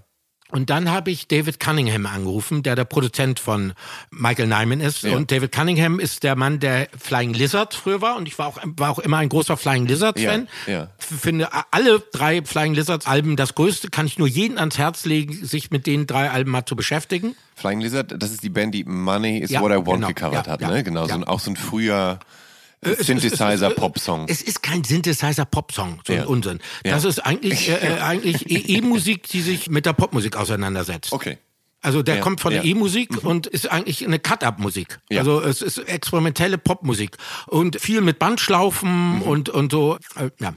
Und Ähm, über den hast du dann. und den, über den, ja, der ja. hat mir dann den Kontakt zu Michael gemacht und dann haben wir uns da getroffen und Mhm. dann habe ich ihm Sachen vorgespielt und das Tolle war, ich hab, schämte mich so ein bisschen so, ich als Stümper sagst du vor und er, ach Quatsch, äh, und spielte mir auf dem Klavier vor, dass die Töne ja auch Mozart schon benutzt hatte und dass ich da da in sehr guter Gesellschaft war, was mir sehr schmeichelte und dann hat er mir die netterweise gemacht, die Arrangements. War das nicht sauteuer? Ich, ehrlich gesagt habe ich ihn nie bezahlt. Das lassen wir so stehen. ich hatte das Geld nicht. Ja. Also es kam wirklich Ja. mal, es kam irgendwann mal eine Rechnung tatsächlich. Wir hatten nie über Geld geredet so Ja. und ich aus diesem Attack-Universum, was Ja. ich kannte, ka- kannte ich das nicht mit Rechnung stellen. Man hat Ja. eben tatsächlich in diese Dingsbums, man machte bei einer Platte, ich, ich auch gerne, Mhm. wenn mich jemand fragt, hast du Lust dabei mein, mir mal bei einer Platte zu helfen, Ja. bin ich immer gerne bereit und Mhm. äh, irgendwie ma macht man da so und äh, Geld ist da, Ja. da ist, ist ja eh nicht so. Also insofern kannte ich da, kannte ich das wirklich nicht mit Rechnung. Das war jetzt jetzt gar nicht blöd, blöd gemeint. Und dann kam eben eine Rechnung, die war so immens hoch, dass ich einfach in Deckung gegangen bin und Ja. es ist auch nie wieder was nachgefragt. Also mir ist es wirklich peinlich, aber ich diese Summe und ich hatte auch irgendwie nicht, können wir das jetzt bitte billiger machen oder sowas? Das war mir dann auch zu doof. Ich bin einfach in Deckung gegangen und mal gucken, was ich, jetzt wäre, was wäre wenn, wenn er dann noch mal, dann hätte ich natürlich irgendwie was, aber in Deckung gegangen und bin irgendwie tatsächlich, habe mich weggeduckt. Ja. Nee, kein schön, bin ich nicht stolz drauf. Der Titelsong Demokratie, der ist ja so ein ja, beschwingter, fast modsouliger Song, der mich tatsächlich äh, ziemlich an äh, ja, Superpunk beziehungsweise deren Nachfolger, die Liga der Die gewöhnlichen ja Gentlemen erinnert. Und mit letzteren, also vor allem äh, mit Sänger, Gitarrist und äh, Texter Carsten Friedrichs, da hast du ja schon mehrfach gearbeitet. Hast du dich in deren Werk wiedererkannt oder umgekehrt, haben die sich je als Fans von Demokratie geoutet? Sowohl als auch. Ja, lass ihn mal an. Ja. Das heißt, ähm, war Demokratie die Platte, die dir den Zugang zu der Liga? Nein. Ich glaube, Carsten mochte schon mein erstes Album. Ja. So, also. Ja. so. Aber ich kann jetzt nicht für Carsten sprechen. Nee, nee. Aber ähm, du hast natürlich dann irgendwann Superpunk oder und die Also, Liga äh, kennengelernt. Äh, ja, es hat ein bisschen gedauert, weil ich zuerst die Videos gesehen habe, mit denen ich überhaupt nichts anfangen konnte. Ja, So, ja. weiß ich noch genau so. Also Die waren ja auf Bubak und waren äh, auf Bubak äh, hatten sie eher so, passten sie eigentlich nicht so ins Bubak-Övre. Also war, klang eben wirklich komplett anders. Nee, gar, stimmt gar nicht. Auf äh, La Stor waren sie. Entschuldige bitte, spul zurück. Also sie waren auf Ja. La Stor und passten überhaupt nicht zu den anderen La Stor-Bands. Und es hat auch ein bisschen gedauert und dann habe ich mich aber damit beschäftigt und fand das ganz toll und äh, ja. In deinem ersten Buch, Ärger mit der Unsterblichkeit, da gibt es auch ein Kapitel über musikalische Idole. Und über Roy Wood und Peter Thomas haben wir schon geredet. Aber du nennst in einer Amer ja, mysteriösen Anekdote auch Dieter Bohlen. Kannst du Dieter Bohlen wirklich etwas abgewinnen? Nicht der Person, seinem Övre. Ja. Ich glaube, er ist, er und ich würden es nicht lange an einem Tisch aushalten. So. Mhm. Aber was Ab- schätzt du an seinem Aber Oeuvre? tatsächlich die Hitphase Modern Talking, Mhm. die Hits Geronimus Cadillac, Cher- Cherry Lady und so weiter, das ist zwölfmal beinahe das gleiche Stück. Ja. Und trotzdem sind alle Singles fresh. Ja. Also wie schafft man das? Also wir kennen doch alle irgendwie Ja, den Follow-up-Hit, der so klingt wie der erste und der. Mhm. ist schwächer. Eindeutig so. Und er hat aber geschafft, zwölfmal sozusagen nicht nur klanglich, sondern auch tatsächlich kompositorisch sehr nah an dem Follow-up-Hit, eigentlich da er ja aus der Schlagerbranche. Mhm. kommt, ist das ja so, wo man dann eben und man ge- geht mit dem Eimer so lange zum Brunnen, bis er bricht. Und er, äh, er hat bestimmt auch selber nicht damit gerechnet, dass das so oft so gut geht. Das finde ich total faszinierend. Ja. Das, äh, Ich glaube, ich, ich also meine La- Laien-Psychologen-Theorie ist, da er so ein Minderwertigkeits- und Hass auf diese Welt hatte, die ihn ja jahrelang da Steine fressen ließ und Ja. ihn da der Tür verwiesen hat, dass er, als er dann endlich am Drücker war, so, so viel aus ihm raus wollte, dass da so viel St- Sendungsbewusstsein war, Ja. dass es dazu führte, dass er sich in all diese Singles wirklich was zu- Wütendes zu sagen hatte. Du hast mal in einem russischen Taxi gesessen und äh, Musik gehört und dann äh, und dann war dir plötzlich leuchtete dir ein, warum die Russen so sehr auf Modern Talking stehen. Magst du das noch mal ganz kurz erläutern? Äh, die, ich weiß die Tonart nicht mehr. Sven hat wusste sogar die Tonart. war es nicht D-Moll oder sowas? Kann das sein? Ich meine, es steht Also, im Buch. äh, Ich, meine, es also, steht im Buch. Ich, ich weiß bloß eben, äh, ich bin in Moskau mehrfach Taxi gefahren und tatsächlich, da lief wirklich nur Mollmusik. Ja. Ich hatte auch davon schon gehört Ja. und tatsächlich äh, wusste auch, dass Modern Talking eben in Russland eine riesen Nummer sind und tatsächlich die Modern Talking Stücke sind alle Moll. Man sind sie aber trotzdem uplifting. Also es ist ganz, ganz interessanter äh, Umgang mit Moll. Und der vierte dieser Idole, die genannt werden, das ist Brian Ferry. Der ist der Sänger von Roxy Music und ein Pop-Dandy. Und du bist äh, mit Musikproduzent Justus Könke in einem Hotel und ihr beide habt ihm quasi aufgelauert. Max, Wir haben ihn verfolgt. Ich habe ihn sogar verfolgt. Du hast am Ende den Aschenbecher, in dem seine Kippen drin waren, mitgenommen. Du behauptest, du besitzt den immer noch. Ja. Ja. Ähm, vielleicht machst du dir eines Tages von den DNA am Filter, kannst du dir einen kleinen. Den, der ist mehrfach gespielt worden. Was? Aschenbecher werden dreckig. Aber weißt wa- du? ich hätte ja sein können, dass du den, den, den Ja, ins was soll, Regal ich- soll stellst mir, soll, mit ich- soll, der Asche, mit mir, den Kippen. Soll ich mir jetzt Brian Ferris äh, äh, klonen? ja, ganz genau. Ja, es gibt ja Kinder von ihm, die sind, glaube ich, nicht so doll geworden. Also den Homunculus möchte ich nicht erzeugen. Magst du mir mal ähm, erklären, was du an Brian Ferry besonders schätzt? Und bist du größerer Fan von Roxy Music oder eher von Brian Ferry Solo? Also Solo finde ich paar Stücke gut. Let's Work Together finde ich das Größte vom Größten und vor allem das Video. Und vor allem mag ich die theoretische Seite von Roxy Music. Also tatsächlich diese Idee, was ist ein Plattencover? Also tatsächlich, was wollen Leute auf dem Plattencover sehen? Lasst uns schöne Models draufpacken und nicht irgendwelche hässlichen Musiker. Also äh, und eben, dass sie ja eine Band, die von der Kunsthochschule kommt und tatsächlich Musik auch tatsächlich ein bisschen kunsttheoretisch angeht und nicht eben nur schreckliche Langhaarige, die auf ihren Gitarren rumgnüdeln, sondern tatsächlich das auch ein bisschen konzeptionell betrachten. Das ist eher so mein Zugang an zu Roxy Music. Ja. Und Gitarre hat bei Roxy Music natürlich Brian Eno gespielt. Brian Eno, später dann äh, großer. Brian Eno hat Keyboard gespielt. Ach, Entschuldigung. Gitarre, Ja, aber. Gitar Gitarre. Gitarre hat auf Ja, dem Soloalbum ja, ja, ja. der toll Chris Bedding gespielt, den ich toll finde. Ah ja. Chris Bedding hat doch später auf Stiff Records auch Platten Hat- hat auch Sachen und so, gemacht, ja. ja. Ähm, das war mir, das war mir so gar nicht bewusst, aber ich bin auch, ich kenne mich nicht mit Roxy Music aus, wie ich jetzt hier gerade bewiesen habe. Brian Eno hat Keyboard gespielt natürlich bei Roxy Music und Brian Eno Und hat aber danach mit vielen deutschen Krautmusikern zusammengearbeitet, hat mit David Bowie zusammengearbeitet, hat äh, minimalistische Musik gemacht, hat, wenn man so will, Ambient Music miterfunden. Schätzt du Brian Eno? Äh, ja. Ja. Also ich, weil ich kann Ich mir mag nicht sein ganzes Öl, Ja, ja. aber es gibt Sachen, die ich gut finde an ihm. Ja vor allem, weil er ja jemand ist, der sich von der Rockmusik ja immer weiter Also vor allem wegentwickelt hat. Das tatsächlich seine, seine ersten beiden Soloalben Ja. vor Ambient Music, Ja. äh, Talking Tiger Mountain und wie heißt das andere? Vergessen. ähm, hier kam The Warm Jets. ja, genau. Die beiden Alben sind super. Ja. Ähm, aber ist denn, ist das nicht eigentlich interessant für dich, weil du ja, ähm, du bist kein großer Rockmusik-Fan und und Brian Eno hat sich ja auch von der Rockmusik distanziert. Dieser Weg, dieser künstlerische Weg, den er eingeschlagen hat, ist das nicht eigentlich für dich sehr interessant, wo du denkst so, das hat er genau richtig gemacht. Der hat eingesehen, Gitarrenmusik ist nicht die Zukunft. Dazu muss man sagen, der Roxy Music waren ja eben auch schon keine stinknormale Rockband. Die wollten eben auch, das waren Kunsthochschüler, Ja. die auch eben tatsächlich, wie gehen wir mit Musik optisch anders um, wie kleidet, also eben im Cover, auch in der Bühnenpräsenz Ja. und so weiter und äh, haben auch andere Themen behandelt und auch die Stücke waren auch eben keine klassischen Pop- oder Rock-Songs, äh, also waren auch irgendwie sperrig so und haben da versucht, irgendwie auch eine versucht, eine eigene, also ich finde Roxy Music ist so eine Prä-New Wave Musik, so ein bisschen so. Ja. Und da, das ist mir durchaus sympathisch und diese Idee sozusagen einer anderen Musik, ja, das mag ich. Du bist Ende der 80er, Anfang der 90er vom Acid House verzaubert. Wir machen jetzt stilistisch hier einen kleinen Sprung.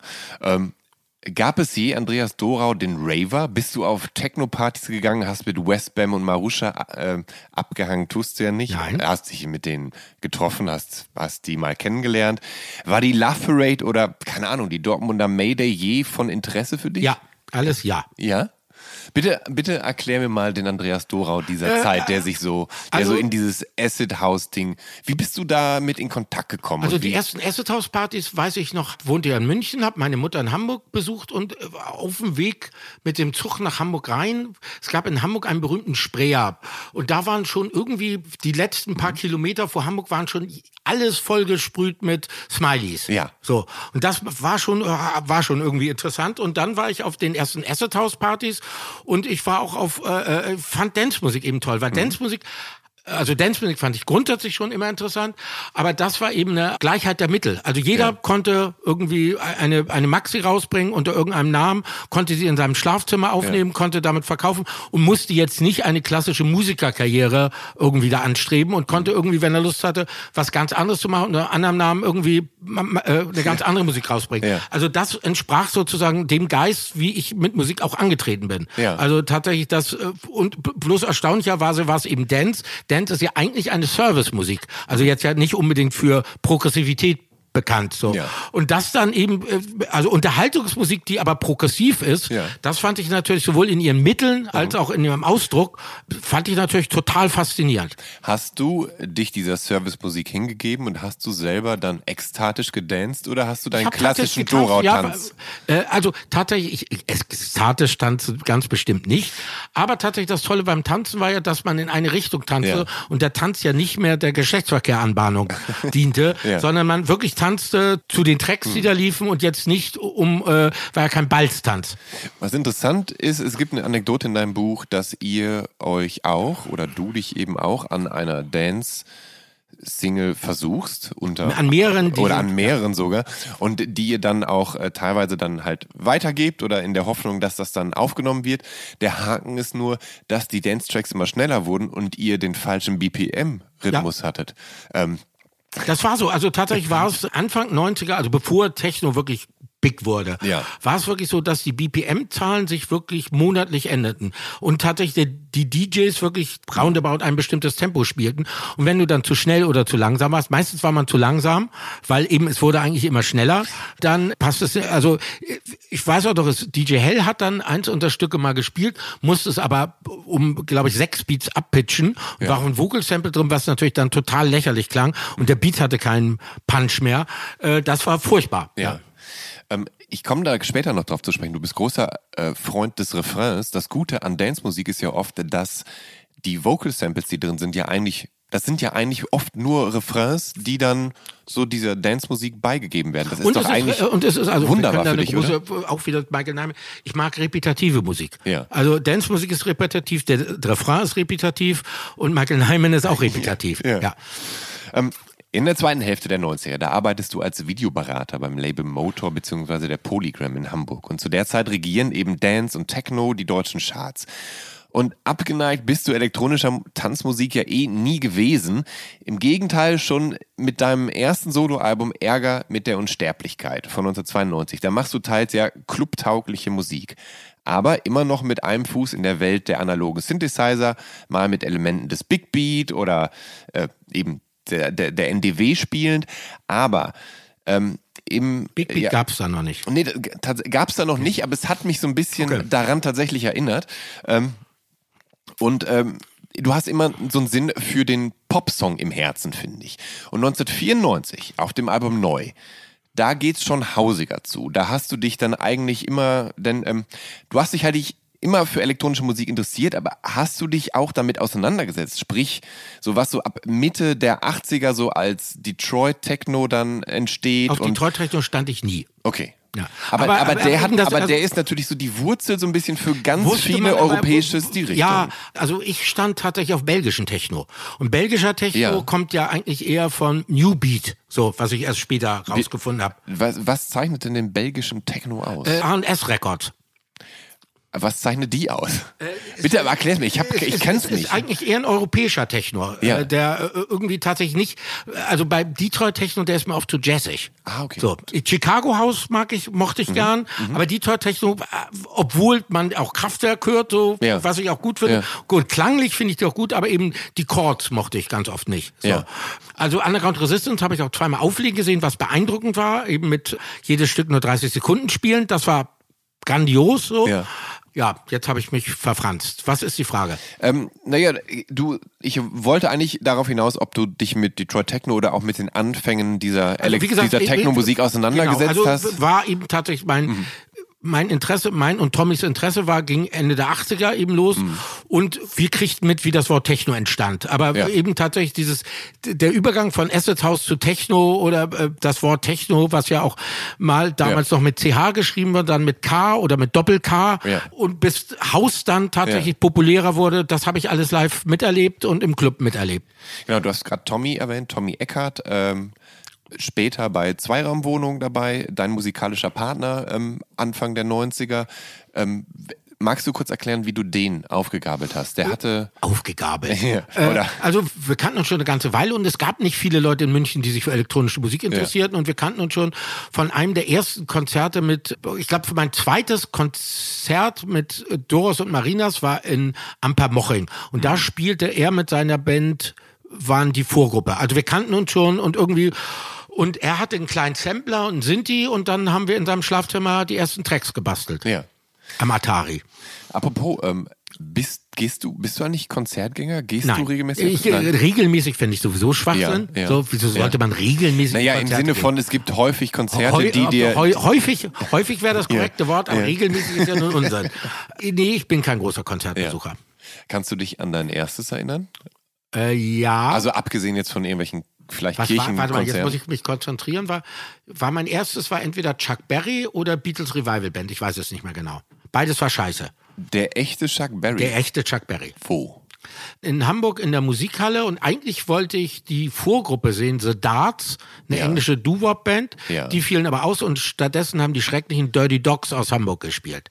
So äh, Ja. äh, Rocker, Rocker, Rock'n'Roll. War ganz äh, schrecklich.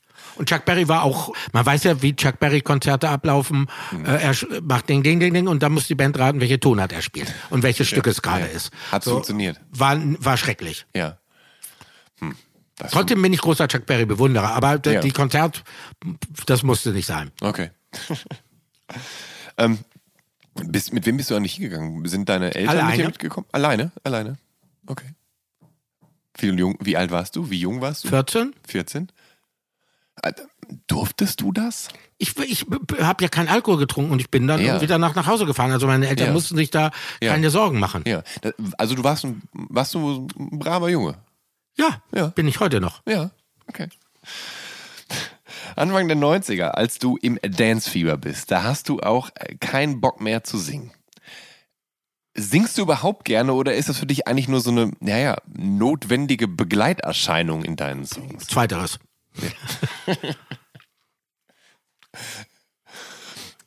Und in deinem zweiten Roman oder zweiten Buch, da schreibst du, dass dein eigentliches Lebensthema der Refrain ist.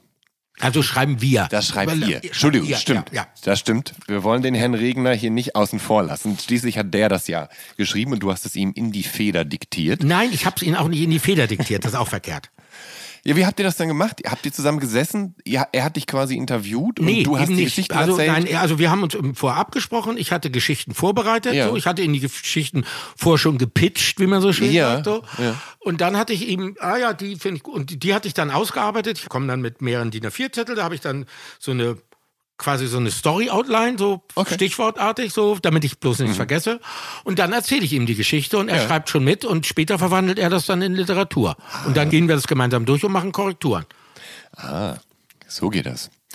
Also, Aber eben weder Interview noch diktieren. also Lebensthema, Refrain. Und ähm, du magst Strophen nicht. Die sind für dich Ballast. Ähm, und als Kind saßt du teilweise am Plattenspieler und hast immer wieder die Refrains der Songs angehört. Warum hast du so eine große Liebe für Refrains, wenn du doch auch in deinen eigenen Songs zum Beispiel in den Strophen überzeugst? Also, ich glaube, jeder Mensch hat irgendwie, jeder Mensch, der sich besonders für Musik begeistert hat, irgendeinen Zugang. So, viele kommen, irgendwas Rhythmisches, da, das ist so, was sie interessiert. Manche kommen von Klang, Klänge, die sie interessieren. Andere mögen Virtuosität. Andere hören besonders auf Texte oder sind am Image einer Band interessiert oder einer äh, äh, rebellischen Geste oder Ja. sowas. Und bei mir war es, mein Zugang ist wirklich Refrains. Ich habe bis heute, ich höre gerne Refrains und also meine Stücke sind ja ganz oft, haben ja gar keine A- oder B-Teile, sondern Ja. bestehen aus einem Teil, auf dem basiert die Strophe als auch der Refrain, äh, fangen eigentlich meistens mit dem Refrain an. Hast du, hast du je die Idee gehabt, mal so deine Lieblingsrefrains auf so einem Mix Wieso zu, ich zu das machen? vereinen, dass du Wieso einfach, na, dass du den ganzen Ballast abschneidest Das und von Ballast. einem Das ist- Refrain in den nächsten. Für, aber für wen? Um, um Beschäftigungstherapie? Für dich, damit du, damit du in deinen gar nicht, ich Lieblingsrefrains darf das schwelgen doch gar nicht rausbringen. Du musst das ja nicht rausbringen. Ich hab Für, ein- einfach nur ich für kann, dich. Ich kann mir die einfach im Kopf vorstellen, die kann ich abrufen. ja. Ja. Bitte, dann, dann ruf jetzt mal bitte deinen Lieblingsrefrain ab. See my baby jive. Das ist dein Lieblingsrefrain? Weiß ich Ja. nicht, habe ich jetzt einfach Ja. gesagt. Ja, Ich mag auch keine Lieblingsdinger. Ja. Also so Listen mit die zehn liebsten das Boss, die Hm. schön schönsten das äh, lehne ich ab. Also weil da alles ist, müsste man sagen, die zehn schönsten aus der Aber und der Schaffensdingsbums oder aus dem Jahrzehnt oder unter Hm. den und den Kriterien, das ist mir alles zu allgemein. Aber es gibt natürlich Refrains, die sind besonders hartnäckig und bleiben besonders lange im Ohr hängen. Gibt's da Ach so, doch, für doch, dich welche, wo also du denkst, so, tatsächlich eine Teeny Bubblegum Band äh, äh, Be My Baby ist zum Beispiel Bye Bye Baby von den Bay City Rollers ist Ja. zum Beispiel auch ein Spitzenrefrain. ja. Der bleibt wirklich kleben. Bist du so, ein- bist du so ein Bubblegum-Typ? Hast du Ich in deinen Bubblegum, ja. Teen- Teen- Teen-Jahren viel Bubblegum? Äh, nee, damals nicht, habe ich erst später gehört. Ach so, okay. Wann war denn deine Bubblegum-Phase? Äh, zur Demokratiezeit unter so, anderem. Ja. Das heißt, da hast du das, stimmt, du hast ja gesagt, da hattest du diese, auch diese 60er Jahre Phase und so. Und Wizard ist natürlich auch viel Bubblegum Ja. mit drin. Ne? Ähm, es gibt ja immer wieder Verweise in deinen Büchern, dass du mit Rockmusik eben nicht so viel anfangen kannst. Und nun gibt es ja unendlich viele Ausprägungen von Rockmusik. Also von Blues bis Black Metal, von Punk bis Indie, von Alternative bis Garage Rock, von Hardcore bis Stoner, von Rock'n'Roll bis Emo. Gibt es Gitarrenbands, die sich tatsächlich einen Platz in deinem Herzen erschlichen haben, wo du denkst, ja, ist okay, die akzeptiere ich, die Müsste mag ich jetzt, ganz also gerne. w- würde ich jetzt, ernst gemeint jetzt, würde ich jetzt gerne darauf antworten, müsste ich aber drei Tage drüber nachdenken. Hm. Würde ich jetzt, könnte ich jetzt nicht spontan sagen, ja. Also natürlich, ich bin, sag ja jetzt nicht, dass die Gitarren die sechs Seiten des Teufels Ja. sind. B bloß eben Rock ist mir meistens zu stumpf. Ja, du magst Rockismen nicht gerne. Du magst Ich das, mag Breit, das, Rockismus, Breit, das, genau. Das Breitbeinige so. Rockismus, genau. Ja, ja. Ähm, Mit diesem männlichen Scheiß. du bist aber mit Rockismus in Kontakt gekommen, weil du für Manta der Film 1991 zusammen mit Tommy Ecker tatsächlich einen Score basteln musstest. Der ist alles zusammengesampelt. Genau, der musste natürlich irgendwie rockig sein. Gitarristen. Und äh, ihr hattet halt auch gar keinen Bock, irgendwie Rockmusiker ins Studio einzuladen und mit euch mit denen zu arrangieren und im Zweifel noch mit denen dann irgendwie ein Gitarrengeniedel anzuhören. Also habt ihr euch ähm, ja obskure Rockmusikplatten gekauft, habt davon Gitarrenriffs und Schlagzeugschnipsel gesampelt und daraus unter zeitlichem Hochdruck obendrein auch noch diesen Score gebastelt.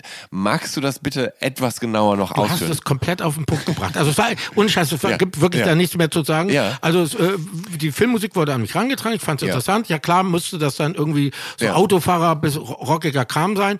Wir hatten eben keine Lust auf irgendwelche Gitarristen zu treffen, geschweige denn mit denen Zeit zu verbringen und äh, tatsächlich ein Riff samplen plus eben diese Musiken waren alle nur so 40 Sekunden. Also das, das waren jetzt, man musste nicht äh, drei Minuten damit füllen. Aber man das hat euch Geld in die Hand gedrückt und dann bist du mit Tommy in München in verschiedene Plattenläden gegangen und dann habt Nein, ihr ich bin in die Plattenläden gegangen und habe in den obskuren Ja. äh, Fächern gesucht Ja. und dann irgendwie Sache gefunden. ja. Das heißt obskur auch eher deshalb, damit das nicht so haargenau zu erkennen ist, was ihr da Ja. genommen habt und am Ende im Zweifel noch verklagt werdet von Led Zeppelin oder so. Nein, Led Zeppelin ist es ganz bestimmt nicht. So doof bin ich nicht. Ähm, hat das denn Spaß gemacht? Weil ich meine, Ja, also die Vorgabe war wirklich recht klar und das musste ja nicht ich sein. Es war eine klare Vorgabe Mhm. Ja. und ich musste mich damit nicht künstlerisch identifizieren oder sowas. Ja. Die Herausforderung war in, innerhalb dieser kurzen Zeit diese diversen 1 Minute 40 Sekunden Ja. hinzukriegen und ohne Rockmusik wirklich zu machen. Und kein Mensch hat's gemerkt. In den 90ern, da gehst du zurück nach Hamburg und äh, zu der Zeit entwickelt sich in der Stadt ein musikalisches Phänomen, das Menschen landläufig als Hamburger Schule beschrieben Gott, oh haben. Gott. Federführend dabei sind halt Bands wie Tokotronic, Die Sterne und Blumfeld. Nun kann man zu dem Begriff stehen, wie man will, aber es waren immerhin Gitarrenbands, die wenig rockistisch aufgetreten sind und die sich die Mühe gemacht haben, ihre Inhalte auf Deutsch zu transportieren. Bist du damals mit dieser Szene in Berührung gekommen? Nein. Nein. Gibt's Bands aus dieser Szene, die du durchaus schätzt. Ja. Hat man nicht versucht, dich da reinzudrängen oder so als Ja. Wegbereiter dessen? Man man hat mich versucht da reinzuziehen, aber Ja. ich habe gezappelt. Ja, ja. Und musstest viele Fragen schon dazu beantworten, die du am liebsten gar nicht beantwortet hättest. Das Interview wird jetzt gerade zäh ein bisschen. Ja. Aber ähm, sag mal, hast du vielleicht auch eine Abneigung gegen, Nein, also gegen da, zu dem Zeitpunkt, als äh, diese Hamburger Schule losging, wo stand ich auf Ja. Dance. Das war für Ja. mich das Fre Fremdeste, Ja. was ich mir vorstellen könnte. Es war konträr meiner. Interessen. Also ich habe das in München dann im Zündfunk äh, Hamburger Schule Bands gehört. War für mich e allein eben diese das schlechte Timing, so weil, weil ich kam eben nur vom programmierten Mhm. Ja. war für mich ganz obskur und äh, war für mich wirklich eine komplett fremde Welt. Aber kann es sein, dass du aber auch so eine Abneigung gegen Gitarren hast, weil du selber an dem Instrument Nein. versagt Nein. hast? Nein. Quatsch. Also ich würde Ja. sofort, also ich versuche in mich selber reinzuhören, Ja. ob da sowas ist. Glaube nein. Nee, eben, es ist ja nicht die Gitarre. Also es ist das, das Rockige. 2014, da bringst du mit Aus der Bibliothek äh, dein erstes Gitarrenalbum raus. Und seine Wurzeln hat die Platte in drei Stücken, die du entdeckt hast, als du deine bisher unveröffentlichten Aufnahmen durchforstest. Und da sind eben drei Songs dabei, wo tatsächlich eine Gitarre zu hören ist. Und zusammen mit der Liga der gewöhnlichen Gentlemen zum Teil und deinem Kollegen Swanny Johnson tust du dich zusammen und äh, es entstehen zehn weitere Songs, also neben den drei alten wieder Nennen wir es mal Stücke. ja, Stücke. Und da ist unter anderem auch der Hit Flaschenpfand drauf. Und die Songs sind Synth- Synth-Pop mit Indie-Rock-Grundierung, wenn man das so sagen darf. Hast du mit dem Album so eine Art von dein, deinen Frieden mit Gitarren gemacht? Na, also, das Ganze war so, Gunter Buskis hatte den Atatak-Katalog übernommen und wollte, äh, genau, ich wurde 50 und er wollte zu meinem 50. irgendwie eine Best-of rausbringen und wollte auch, ob ich eine äh, da noch Bonus, ob es da irgendwie Obskuritäten gibt. Und daraufhin habe ich das mal durchgesucht und entdeckte beim Durchsuchen eben tatsächlich drei Stücke, die nie veröffentlicht wurden, die tatsächlich Gitarren-Samples und sowas enthielten, die ich aber dann plötzlich irgendwie gut fand. So, irgendwie hatten die was. So. Ja. Und wollte irgendwie, hatte auch keine Lust zu meinem 50. da jetzt nur so äh, zurückblicken und mochte, fand die Liga ja gut so. Und dann dachte ich, hey, es gibt ja schon drei Stücke, die ich gut fand, was eben ja selten Also Ja, überhaupt so normalerweise ja. geht man irgendwo hin und bis man sich da gefunden hat. Also die Platte hatte schon irgendwie einen Klang und irgendwie so und drei sind ja schon mal im, im Töpfchen. So. Ja. Und dann traute ich mir wirklich zu, ja, hey, lass uns doch mal. Und eben das, was ich vorher auch noch nie hatte, ich hatte, wenn ich, als ich die Liga holte, hatte ich ja einen Klang. Hm. Also ich hatte mir ja einen Klang Mhm. eingekauft sozusagen, der ja auch definiert war und musste nicht erst den suchen. Ja, den finde ich gut, den kann ich so benutzen, Ja. Mhm. wie ein vierköpfiges Sample. So war eben die Band da für mich. Und ich bin dann immer in die Bücherhalle gegangen, so da kommt auch der Titel her. Mhm. Da ich ja nicht für Gitarre komponieren kann, bin ich, äh, hab mir CDs dort entliehen, die ich nicht kannte. So und habe dann davon dann eben Akkordschemen rausgeschnitten. Ja. Oder rausschneiden lassen. Ja. Weil Akkordschemen sind ja nicht die Komposition, sind ja nur ein Teil der Komposition. Die Komposition kommt ja eigentlich erst durch die Gesangsmelodie. Ja. Also die Komposition und diese vierer Akkordschemen sind allerweltskram. So. Und die habe ich dann nachspielen lassen und dann meine eigene Gesangsmelodie drauf, drauf gesungen. Und ratzfatz hatten wir eine Platte. Ja. Das ging schwuppdiwupp. Und äh, Flaschenpfand ist tatsächlich zu einem zu einem Hit geworden. Ähm, Der magst, Text ist von Wolfgang Müller. magst du den Song noch Ja, oder, den oder verfolgt er dich so ein Nein, den bisschen? finde ich spitze. Ja. Du siehst Das ist selten, dass ich sowas sage. Ja, das stimmt, das stimmt, das stimmt. Meistens bist du sehr kritisch mit, deinem, mit deinen eigenen Werken. Nee, den mag ich. Wahrscheinlich, weil der Text von Wolfgang ist. Das kann sein. Ich weiß es nicht. Sollte man mal drüber nachdenken. Naja. Ähm, du siehst dich selbst gerne als äh, progressiven Elektronikmusiker. Bist du jemand, der sich Mühe gibt, auch technisch immer auf dem neuesten Stand zu Ich bleiben, hab der sich ich krieg- immer wieder Ich mit. kriege ja nicht mal mein Handy umprogrammiert. Ich bin der totale Stümper. Das heißt, du, du setzt dich nicht mit neuen ähm. Produktionsmethoden Nein, nein. auseinander Also oder tatsächlich, doch, doch auseinander schon, Ja, aber ja. nicht, nicht im, im, äh, Ja. in theoretischer Form, aber nicht in praktischer Form. Ja. Also tatsächlich interessiere ich mich für was, wie, wo Ja. möglich ist und fragt dann jemand, pass mal auf, hier, das und das ist möglich, kannst du das? Ja. Und wenn ich Glück habe, antwortet die Person mit Ja oder Ja. Nein, aber ich möchte es gerne lernen. Dann leg mal los. Ja. Krass, das heißt, be besitzt du denn selber, also besitzt du Equipment oder hast ich du... besaß, hast du, aber ja. äh, das verstaubt auch nur. Also ich, ich zum Musik machen gehe ich eigentlich immer, besuche ich eine Person und dann mache ich mit der zusammen Musik.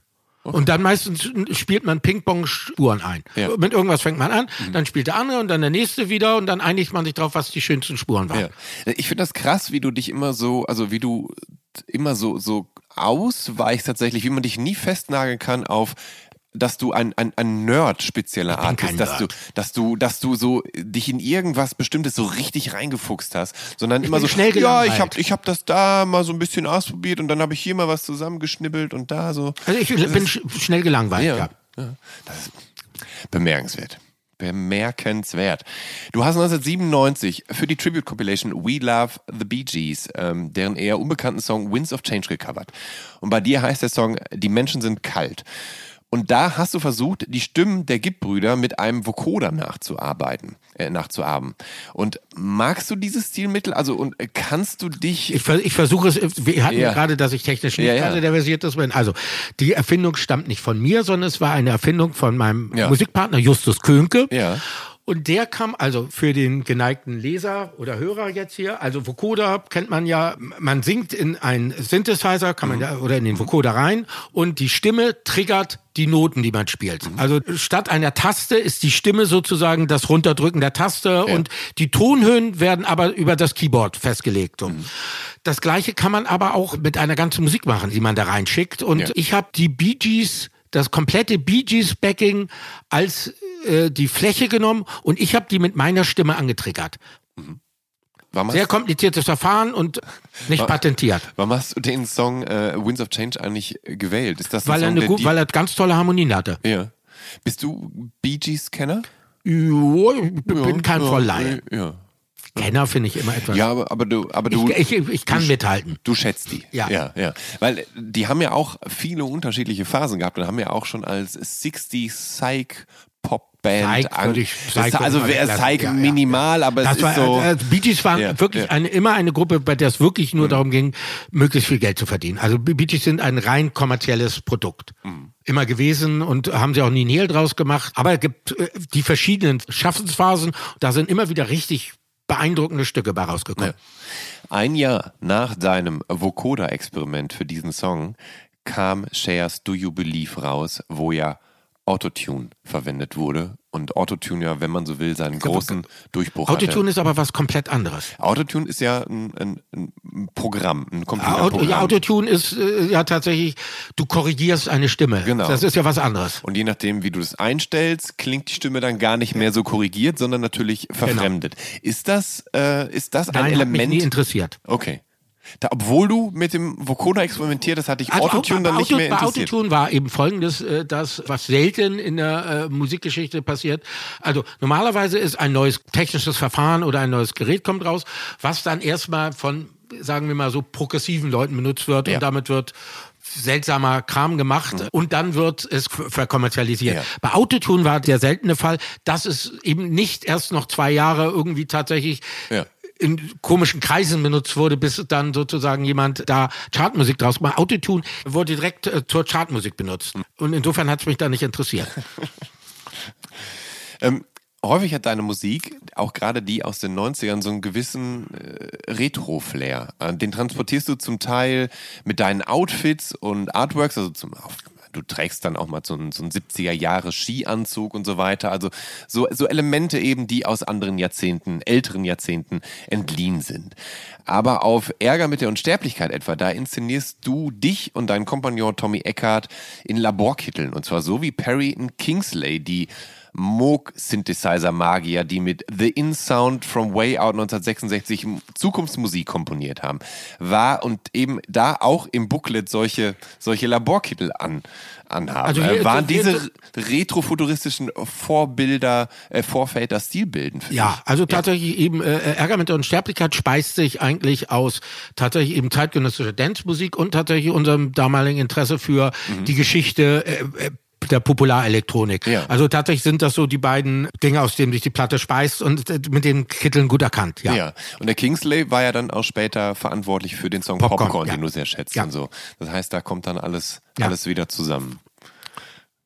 Ähm, du erwähnst in deinen Büchern immer wieder, dass du für deine Musik Dinge übereinander schichtest, die Versatzstücke und Teile anderer Songs borgst und äh, dein großer Hit Girls in Love von 1997 etwa, der fußt ja auf dem gleichnamigen Stück von Shirley Kim von 1978. Ist das so eine Disco-Single, die du auf einem Trödelmarkt in einer Kiste ich, also, gefunden hast? äh, also ich habe es auf dem Flohmarkt gekauft, aber es war ein ganz obsku- obskurer Sampler. Also ich bin in den 90ern eben zum Samplen meistens in die Randbezirke der Städte gegangen, Ja. weil dort kriegte man obskurere Platten und nicht coolen Scheiß. Mhm. Also also äh, rareres Zeug. Ja.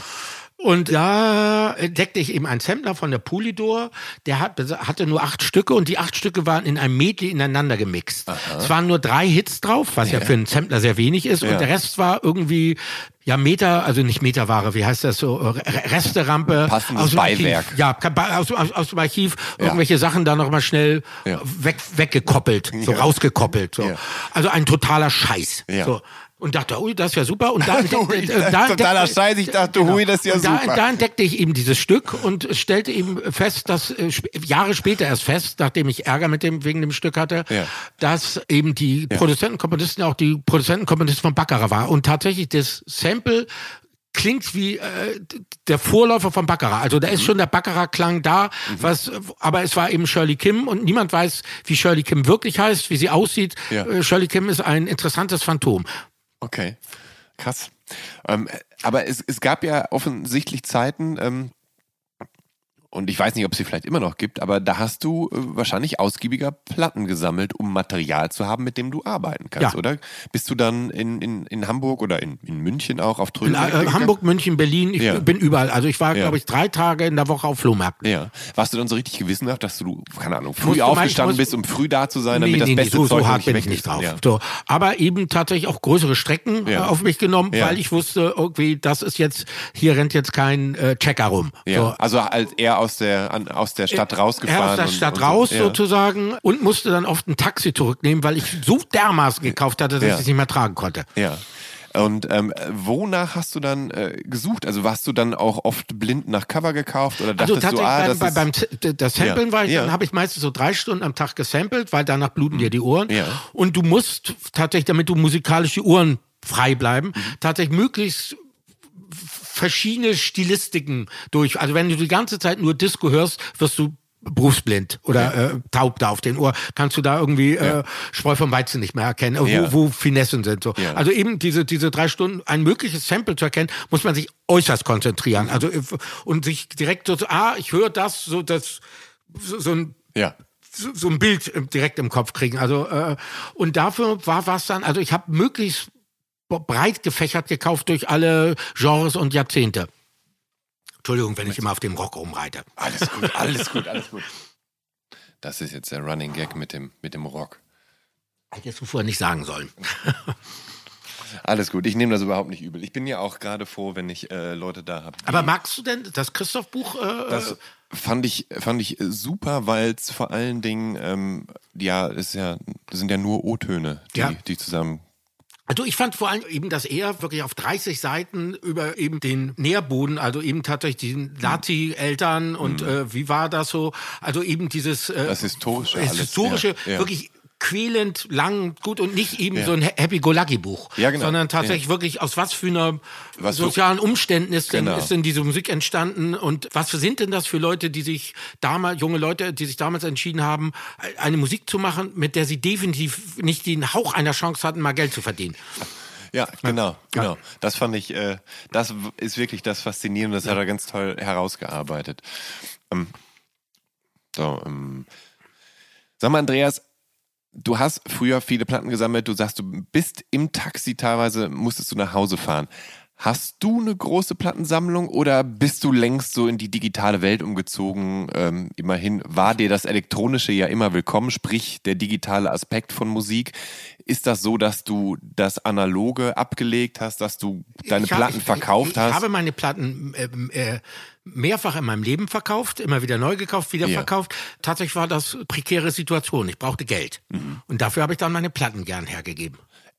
Was Gern? natürlich ein unheimlich schlechtes Geschäft war. Aber gern, tut das, das tut doch weh, Nee, also oder? tatsächlich habe ich festgestellt, dass ich, ich bin ja jetzt 59 Jahre alt und es ist nicht mehr, dass ich nach dem Club noch mit fünf Leuten in meine Wohnung gehe und dann hören wir verrückte Maxis. Also insofern, äh, wenn ich ein Stück hören möchte, kann ich das im Netz finden oder jemand das vorspielen möchte, finde ich das alles, weil ich kann mir die Sachen wirklich gut merken. Mhm. Ich finde das Stück, also es alles ist erhältlich. Ich bin kein Vinylsammler, dass ich äh, da die Statik meiner Wohnung gefährde, Ja. weil ich zu viele Gramm Vinyl da rumstehen habe. Aber gibt's Was ich bei vielen meiner Freunde kenne, die alle Statikprobleme in ihren Wohnungen haben. Ich könnte mir vorstellen, dass du jetzt Anstoß an dem Wort nimmst, aber gibt's eine Platte bei dir, die Aber so die meisten Art meiner Freunde sind Ja. tatsächlich Hardcore-Plattensammler. Ja. Ja. Aber, aber gibt es bei dir so eine Art, du störst dich wahrscheinlich, wahrscheinlich an dem Ausdruck, gibt es bei dir so eine Art heiligen Gral von Platte, eine, die du immer rumgeschleppt hast, die du dann doch nie gewagt hast zu veräußern? Nein. Nein. Heilige Gral. Ja, und äh, irgendeine, Ja, wo ich du, weiß, die so, die so ja. selten ist, wo du so glücklich auch warst, sie mal irgendwo gefunden zu haben, dass Also, du ich, dachtest, also tatsächlich, es gab ein paar, äh, tatsächlich, die wollte ich behalten. Ja. So, ja, gibt Ja. es sowas. Ja. Gut, hast, du- hast, hast du es geschafft? Ja. Ja. es gibt ein paar, die wollte ich behalten. Gut. aber du verrätst nicht, welche es sind. Nein. Nein. Wären auch zu viele. Ähm, zusammen mit Manager, Musiker und Plattenladenbetreiber Gerion Klug hast du 2018 dich dazu hinreißen lassen, ein Musical zu ersinnen. Und aufgehängt an der grundlegenden Idee, auf der Bühne einen Plattenladen als Kulisse aufzubauen. Magst du Plattenläden? Sind das Orte, an denen du dich wohlfühlst und wo du gerne verweilst? Äh, Also früher bis heute sozusagen, wenn man in eine Stadt kommt, grast man Plattenläden ab. Mhm. Ja, bin gerne in Plattenläden. Ja. Und bist du dann auch jemand, der dann auch mit den Verkäufer, mit der Verkäuferin schnackt und irgendwie so sich Was austauscht, irgendwas wo nachfragt, so fachsimpelt? Ich ne? hänge ja auch nicht ab. Nee, nee, du bist kein Schnacker. Und ich muss auch da, also ich, ich gebe zwar gerne an, aber ich muss jetzt nicht den Verkäufer zeigen, Ja. dass ich die größeren Klügen habe. Besagtes Musical, das nennt ihr König der Möwen. Und das war ähm, ein ganz schöner Stunt, dieses Ding überhaupt durchzuziehen, Songs und Dialoge zu schreiben, die passende Kulisse an den Start zu bringen und das dann äh, ja auch noch mit minimalem Budget. Äh, dabei bist du nicht mal großer Fan oder überhaupt Fan von Musicals. Gibt's denn irgendein Musical, mit dem du etwas anfangen kannst? Bin ich in den letzten Tagen öfter gefragt worden. Tatsächlich, äh, ja, ich glaube, ich mag Dschungelbuch. Aber was eben äh, Ja. eine Kindheitserinnerung Ja. ist. Wahrscheinlich Ja. nur, weil ich als, als Kind das irgendwie, ich möchte gehen wie du, stehen wie du, das irgendwie gut fand. Aber ich weiß nicht, wenn ich es heute hören würde, ob ich es noch gut finden würde. Aber das ist so, bei Musicals tatsächlich habe ich ein Textproblem. Bei, also meistens mag ich die Komposition nicht so und eben, ich mag auch keine singenden Schauspieler. Ja. Ausgebildete Stimmen kann ich nicht ausstehen. äh, und, und ich mag auch nicht, dass tatsächlich äh, beim Musicals ja eigentlich die Geschichte vorangetrieben wird. Also der Text sozusagen ja. dazu dient, Gedanken sozusagen in innerer, meistens ist es ja ein innerer Monolog Mhm. oder ein Konflikt wird im Song da. Das ist das musikalische Storytelling sozusagen, was den Fluss des Ganzen vorantreiben Mhm. soll, was ich, ja, mag ich überhaupt nicht. Hast du es denn je gewagt, den König der Löwen in Hamburg mal Nö, wieso? Also ich, ich habe Fernsehausschnitte mal gesehen, so einen Kack muss ich mir nicht angucken. Okay. Ähm, Abgesehen tatsächlich, dass das Musical, Musical, also wir haben es dann abgeändert in eine musikalische Dramödie. Ja. Das war dann ein Wort, was wir besser fanden. Ja. Da es eben ja wirklich kein klassisches Musical ist. So, dass das Ding König der Möwen heißt, der Titel kam von Gerion und ich habe erst vier Tage später begriffen, dass er womöglich König der Löwen im Kopf hatte. Habe ich tatsächlich nicht, nicht geschnallt. Erstens war es zu spät, weil wir das Papier schon abgegeben hatten. So. Und mich hat es auch nicht gestört dann, weil tatsächlich der König der Möwen bei uns eine zentrale große Rolle spielt. Ja. Also es jetzt nicht nur ein witziges Wortspiel war, sondern tatsächlich passte. ja. Und du hast sogar selber den König der Möwen dann gespielt. Also dass du hast Spielen quasi müssen. Ja. Äh, Wobei du ja so ein- Fünkchen Schauspielerfahrung hast, weil du ja auch immer wieder Ich in, bin der schlechteste Schauspieler unter der Sonne. Also äh, fühle ich mich äußerst unwohl Ja. und das war wirklich nur äh, budgetmäßig mussten, wir, also da Geren und ich ja beide überhaupt keine Erfahrung hatten mit Mhm. freien Theaterproduktionen, äh, mussten wir, und wir hatten irgendwie 13 Rollen reingeschrieben oder sowas, was Schwachsinn ist. Und unser ganzes Budget ging eigentlich für den Bau des Plattenladens drauf. Ja. Also mein Plattenladen habe ich da durchgeboxt. Dann mussten wir, Geren und ich, eben auch Rollen übernehmen. Ich musste zwei kleine Winzrollen übernehmen, damit die Geschichte überhaupt erzählt werden konnte. Ja. Aber ich habe mich nicht drum gerissen. Ich wollte auch eigentlich sogar, dass, da ich als König der Möwen einen Möwenkopf trug, dachte ich, ich könnte auch, dass meine Stimme auch vom Band äh, laufen könnte, Ja. was aber leider abgelehnt wurde. Ich musste dann frei sprechen. Aber es waren nur drei Sätze. Aber, Aber- die fielen mir schwer. Aber im Gegensatz zu den Musicals ähm, magst du Musikvideos sehr gerne. Und die hältst du für eine geniale Erfindung. Ähm, du hast als Video-Consultant gearbeitet. Du hast natürlich selber immer Musikvideos zu deinen Singles veröffentlicht und so weiter. Ähm, gibt es Musikvideos anderer Künstler, die du sehr schätzt oder die für dich vorbildlich waren, was deine eigenen Filme angeht? Natürlich gibt es hunderte Musikvideos, die ich jetzt aufzählen könnte. Also ich habe auch Abende oder Vorführungen gemacht, wo ich Studenten Ja. oder gewillten Zuschauern äh, Musikvideos präsentiert hat. Also Musikvideos da kann ich stundenlang drüber reden. Ähm, Könnte ich. Könntest du. In den 80ern war die Zeit, wo eigentlich das Medium Musikvideo überhaupt erst so richtig ins Laufen kam. Und da gab es natürlich dann ein paar ähm, Künstler, die da Vordenker waren. Es gab äh, einige Künstler, die wirklich äh, hervorragende, ähm, bahnbrechende Videos gedreht haben. Wahrscheinlich Peter Gabriel zum Beispiel mit seinen ganzen Knetfiguren und so weiter. Waren die 80er Also schon? Peter Gabriel ist wirklich ein gutes Beispiel. Also äh, das Medium Musikvideo mit Peter Gabriels Musik kannst du mich um Block jagen, Ja. aber das Video hat mich an die Musik rangeführt. Also tatsächlich über das Video konnte Ja. ich dann noch die Musik ertragen. Und ist es so, dass du dann in den 80ern schon dieses Medium für dich entdeckt hast? Ja. Du, ja? Ja. Wo konntest du die denn dann sehen? Also ich, wir haben unser erstes Musikvideo zu Die Welt ist schlecht gedreht und damals drehte man noch gar keine Musikvideos. Mhm. Ja. Bloß wir hatten rausgehandelt, dass wir ein Musikvideo drehen wollen. Und dann äh, lief Dann das ist es wo? nie irgendwo gelaufen. Ja, eben. Ja. War, war mir aber egal, aber wir hatten es gedreht. ja. Aber ähm, wo hast du denn dann in den 80ern Musikvideos gedreht? Also äh, ge- gesehen? Also es, es, es gab ja im Es TV gab ja, es gab gab's ja, es gab ja ab und zu irgendwie äh, irgendwelche äh, ZDF oder AD Pop-Sendung Mhm. Ja. und da lief dann ja auch ab und zu mal ein Video, weil die Ja. sich's nicht leisten konnten, die Band äh, ins Studio einzuladen. Mhm. So, also insofern sah man dann ja ab und zu mal was, Kannst bevor es MTV gab. Kannst du dich erinnern, welches so dieses das Nein. erste Musikvideo Nein. war, wo du dachtest, oh, Nein, das ist aber äh, interessant. äh, äh, Das, interessant, die Frage Ja. hatte ich noch nie. Oh, ernsthaft? Ja. Äh, nee, tatsächlich Ja, mü müsste ja, ich auch schon wieder drei Tage nachdenken. Jetzt in den, in den 90ern hat sich natürlich dann auch nochmal ganz viel musikvideotechnisch getan. Und es gibt natürlich auch eine Handvoll. Ach so, doch, da fällt mir was Ja, ein. Tatsächlich, ja. welche Videos ich tatsächlich wirklich interessant fand, waren die Residents. Die Mhm. Residents haben eben re- recht früh so Videos für Third Reich Rock'n'Roll gedreht und das sind ganz tolle Videos. Okay. Was, was ist da zu sehen? Äh, guck's In- dir an. Ja, okay. Ähm, es gab in den 90ern ja natürlich nochmal ganz viele Musikvideos und eine ganze, ganze Welle. MTV war sehr populär und wir haben in Deutschland Viva bekommen und dann später noch Viva 2. Es gab VH1. Also es gab immerhin einige Kanäle, wo das Medium Musikvideo äh, transportiert wurde.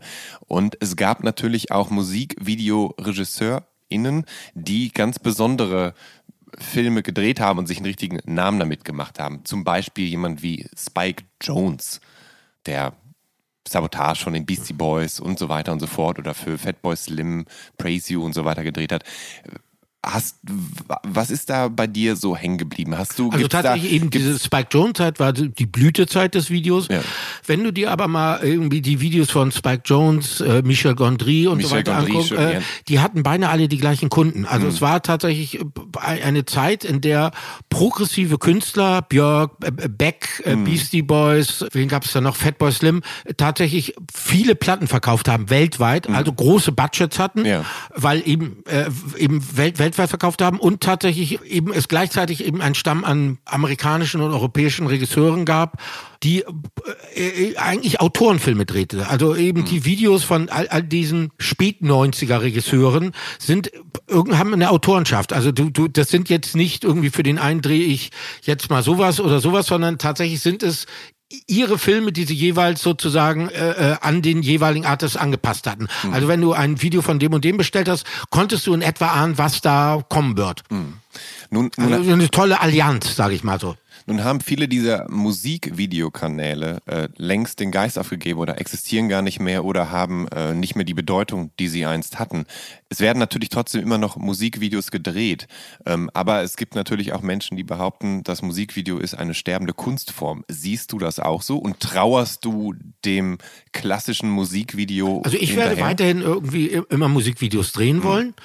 Also was eben mich an Musikvideos reizt, ist folgendes. Also man hat ein Stück, das Stück besteht aus einer Musik, besteht aus einem Text und dann gibt es womöglich noch ein, so eine Art Cover, ob es jetzt eine physische äh, Text oder auch nur im Netz ein Bild. Auf jeden Fall, das sind die drei Sachen, die, die du nach draußen sendest. So. Und dann gibt es aber das Musikvideo und beim Musikvideo, wenn du dir dein Stück sozusagen mal vier Schritte nach zurückgehst und das von außen betrachtest, ja, geht es ja auch darum, ja, wie möchte ich, dass meine Sache wahrgenommen wird? Was möchte ich, äh, welche Lesart möchte ich dem Hörer oder dem Zuschauer sozusagen ans Herz legen? Und dann kannst du mit dem Video die letzten Kurskorrekturen vornehmen. Du kannst eben sagen, ja, diese Tendenz möchte ich verstärken oder die- dieser Deutung möchte ich entgegenwirken oder das möchte ich hervorheben oder sowohl Musik als auch Text oder andere Deutungsmöglichkeiten. Und das finde ich ganz toll. Am Ende sozusagen nochmal sein eigenes Musikstück nochmal zu bearbeiten. Ja, zu einem neuen Kunstwerk dann auch zu. Ja, in ein anderes Medium zu übertragen. Ja, ja. ja. Ähm, Andreas, wir sind jetzt fast am Ende. Ich habe nur eine letzte Frage noch und die ist sehr lang. Du bist befreundet mit Wolfgang Müller von der Band Die tödliche Doris. Der hat 1982 das Buch Geniale Dilettanten geschrieben, quasi als Fortsetzung für das Festival Genialer Dilettanten, das im September 1981 im Berliner Tempodrom stattfand. Nun war dein Einstieg mit Der lachende Papst der passende Stoff eigentlich für dieses Festival und die Evergreens of äh, Psychoterror eigentlich auch. Du selbst stellst vieles in Frage von dem, was du in den letzten 40 Jahren veröffentlicht hast. Und immer wieder sind es ja kleine Schrägheiten, die deine Songs auszeichnen. Und wenn es nur so das äh, missratene Pfeifen im Song Tannenduft aus, äh, aus der Bibliothek ist. Würdest du dich als genialen Dilettanten bezeichnen? Nein. Vielen Dank fürs Gespräch. Lieber Andreas, ich danke dir. Liebe Zuhörerinnen und Zuhörer und alle dazwischen, wenn ihr auf dem Laufenden bleiben wollt oder generell neugierig seid, wie welcher meiner Gäste beim Gespräch ausgesehen hat, sollte den Instagram-Kanal des Visions oder Mint Magazins abonnieren oder gar meinen persönlichen. Oder alle drei. Kann ja nicht schaden. Bleibt gesund und hoffentlich bis zur nächsten Episode von Der Soundtrack meines Lebens. Euer Jan Schwarzkamp.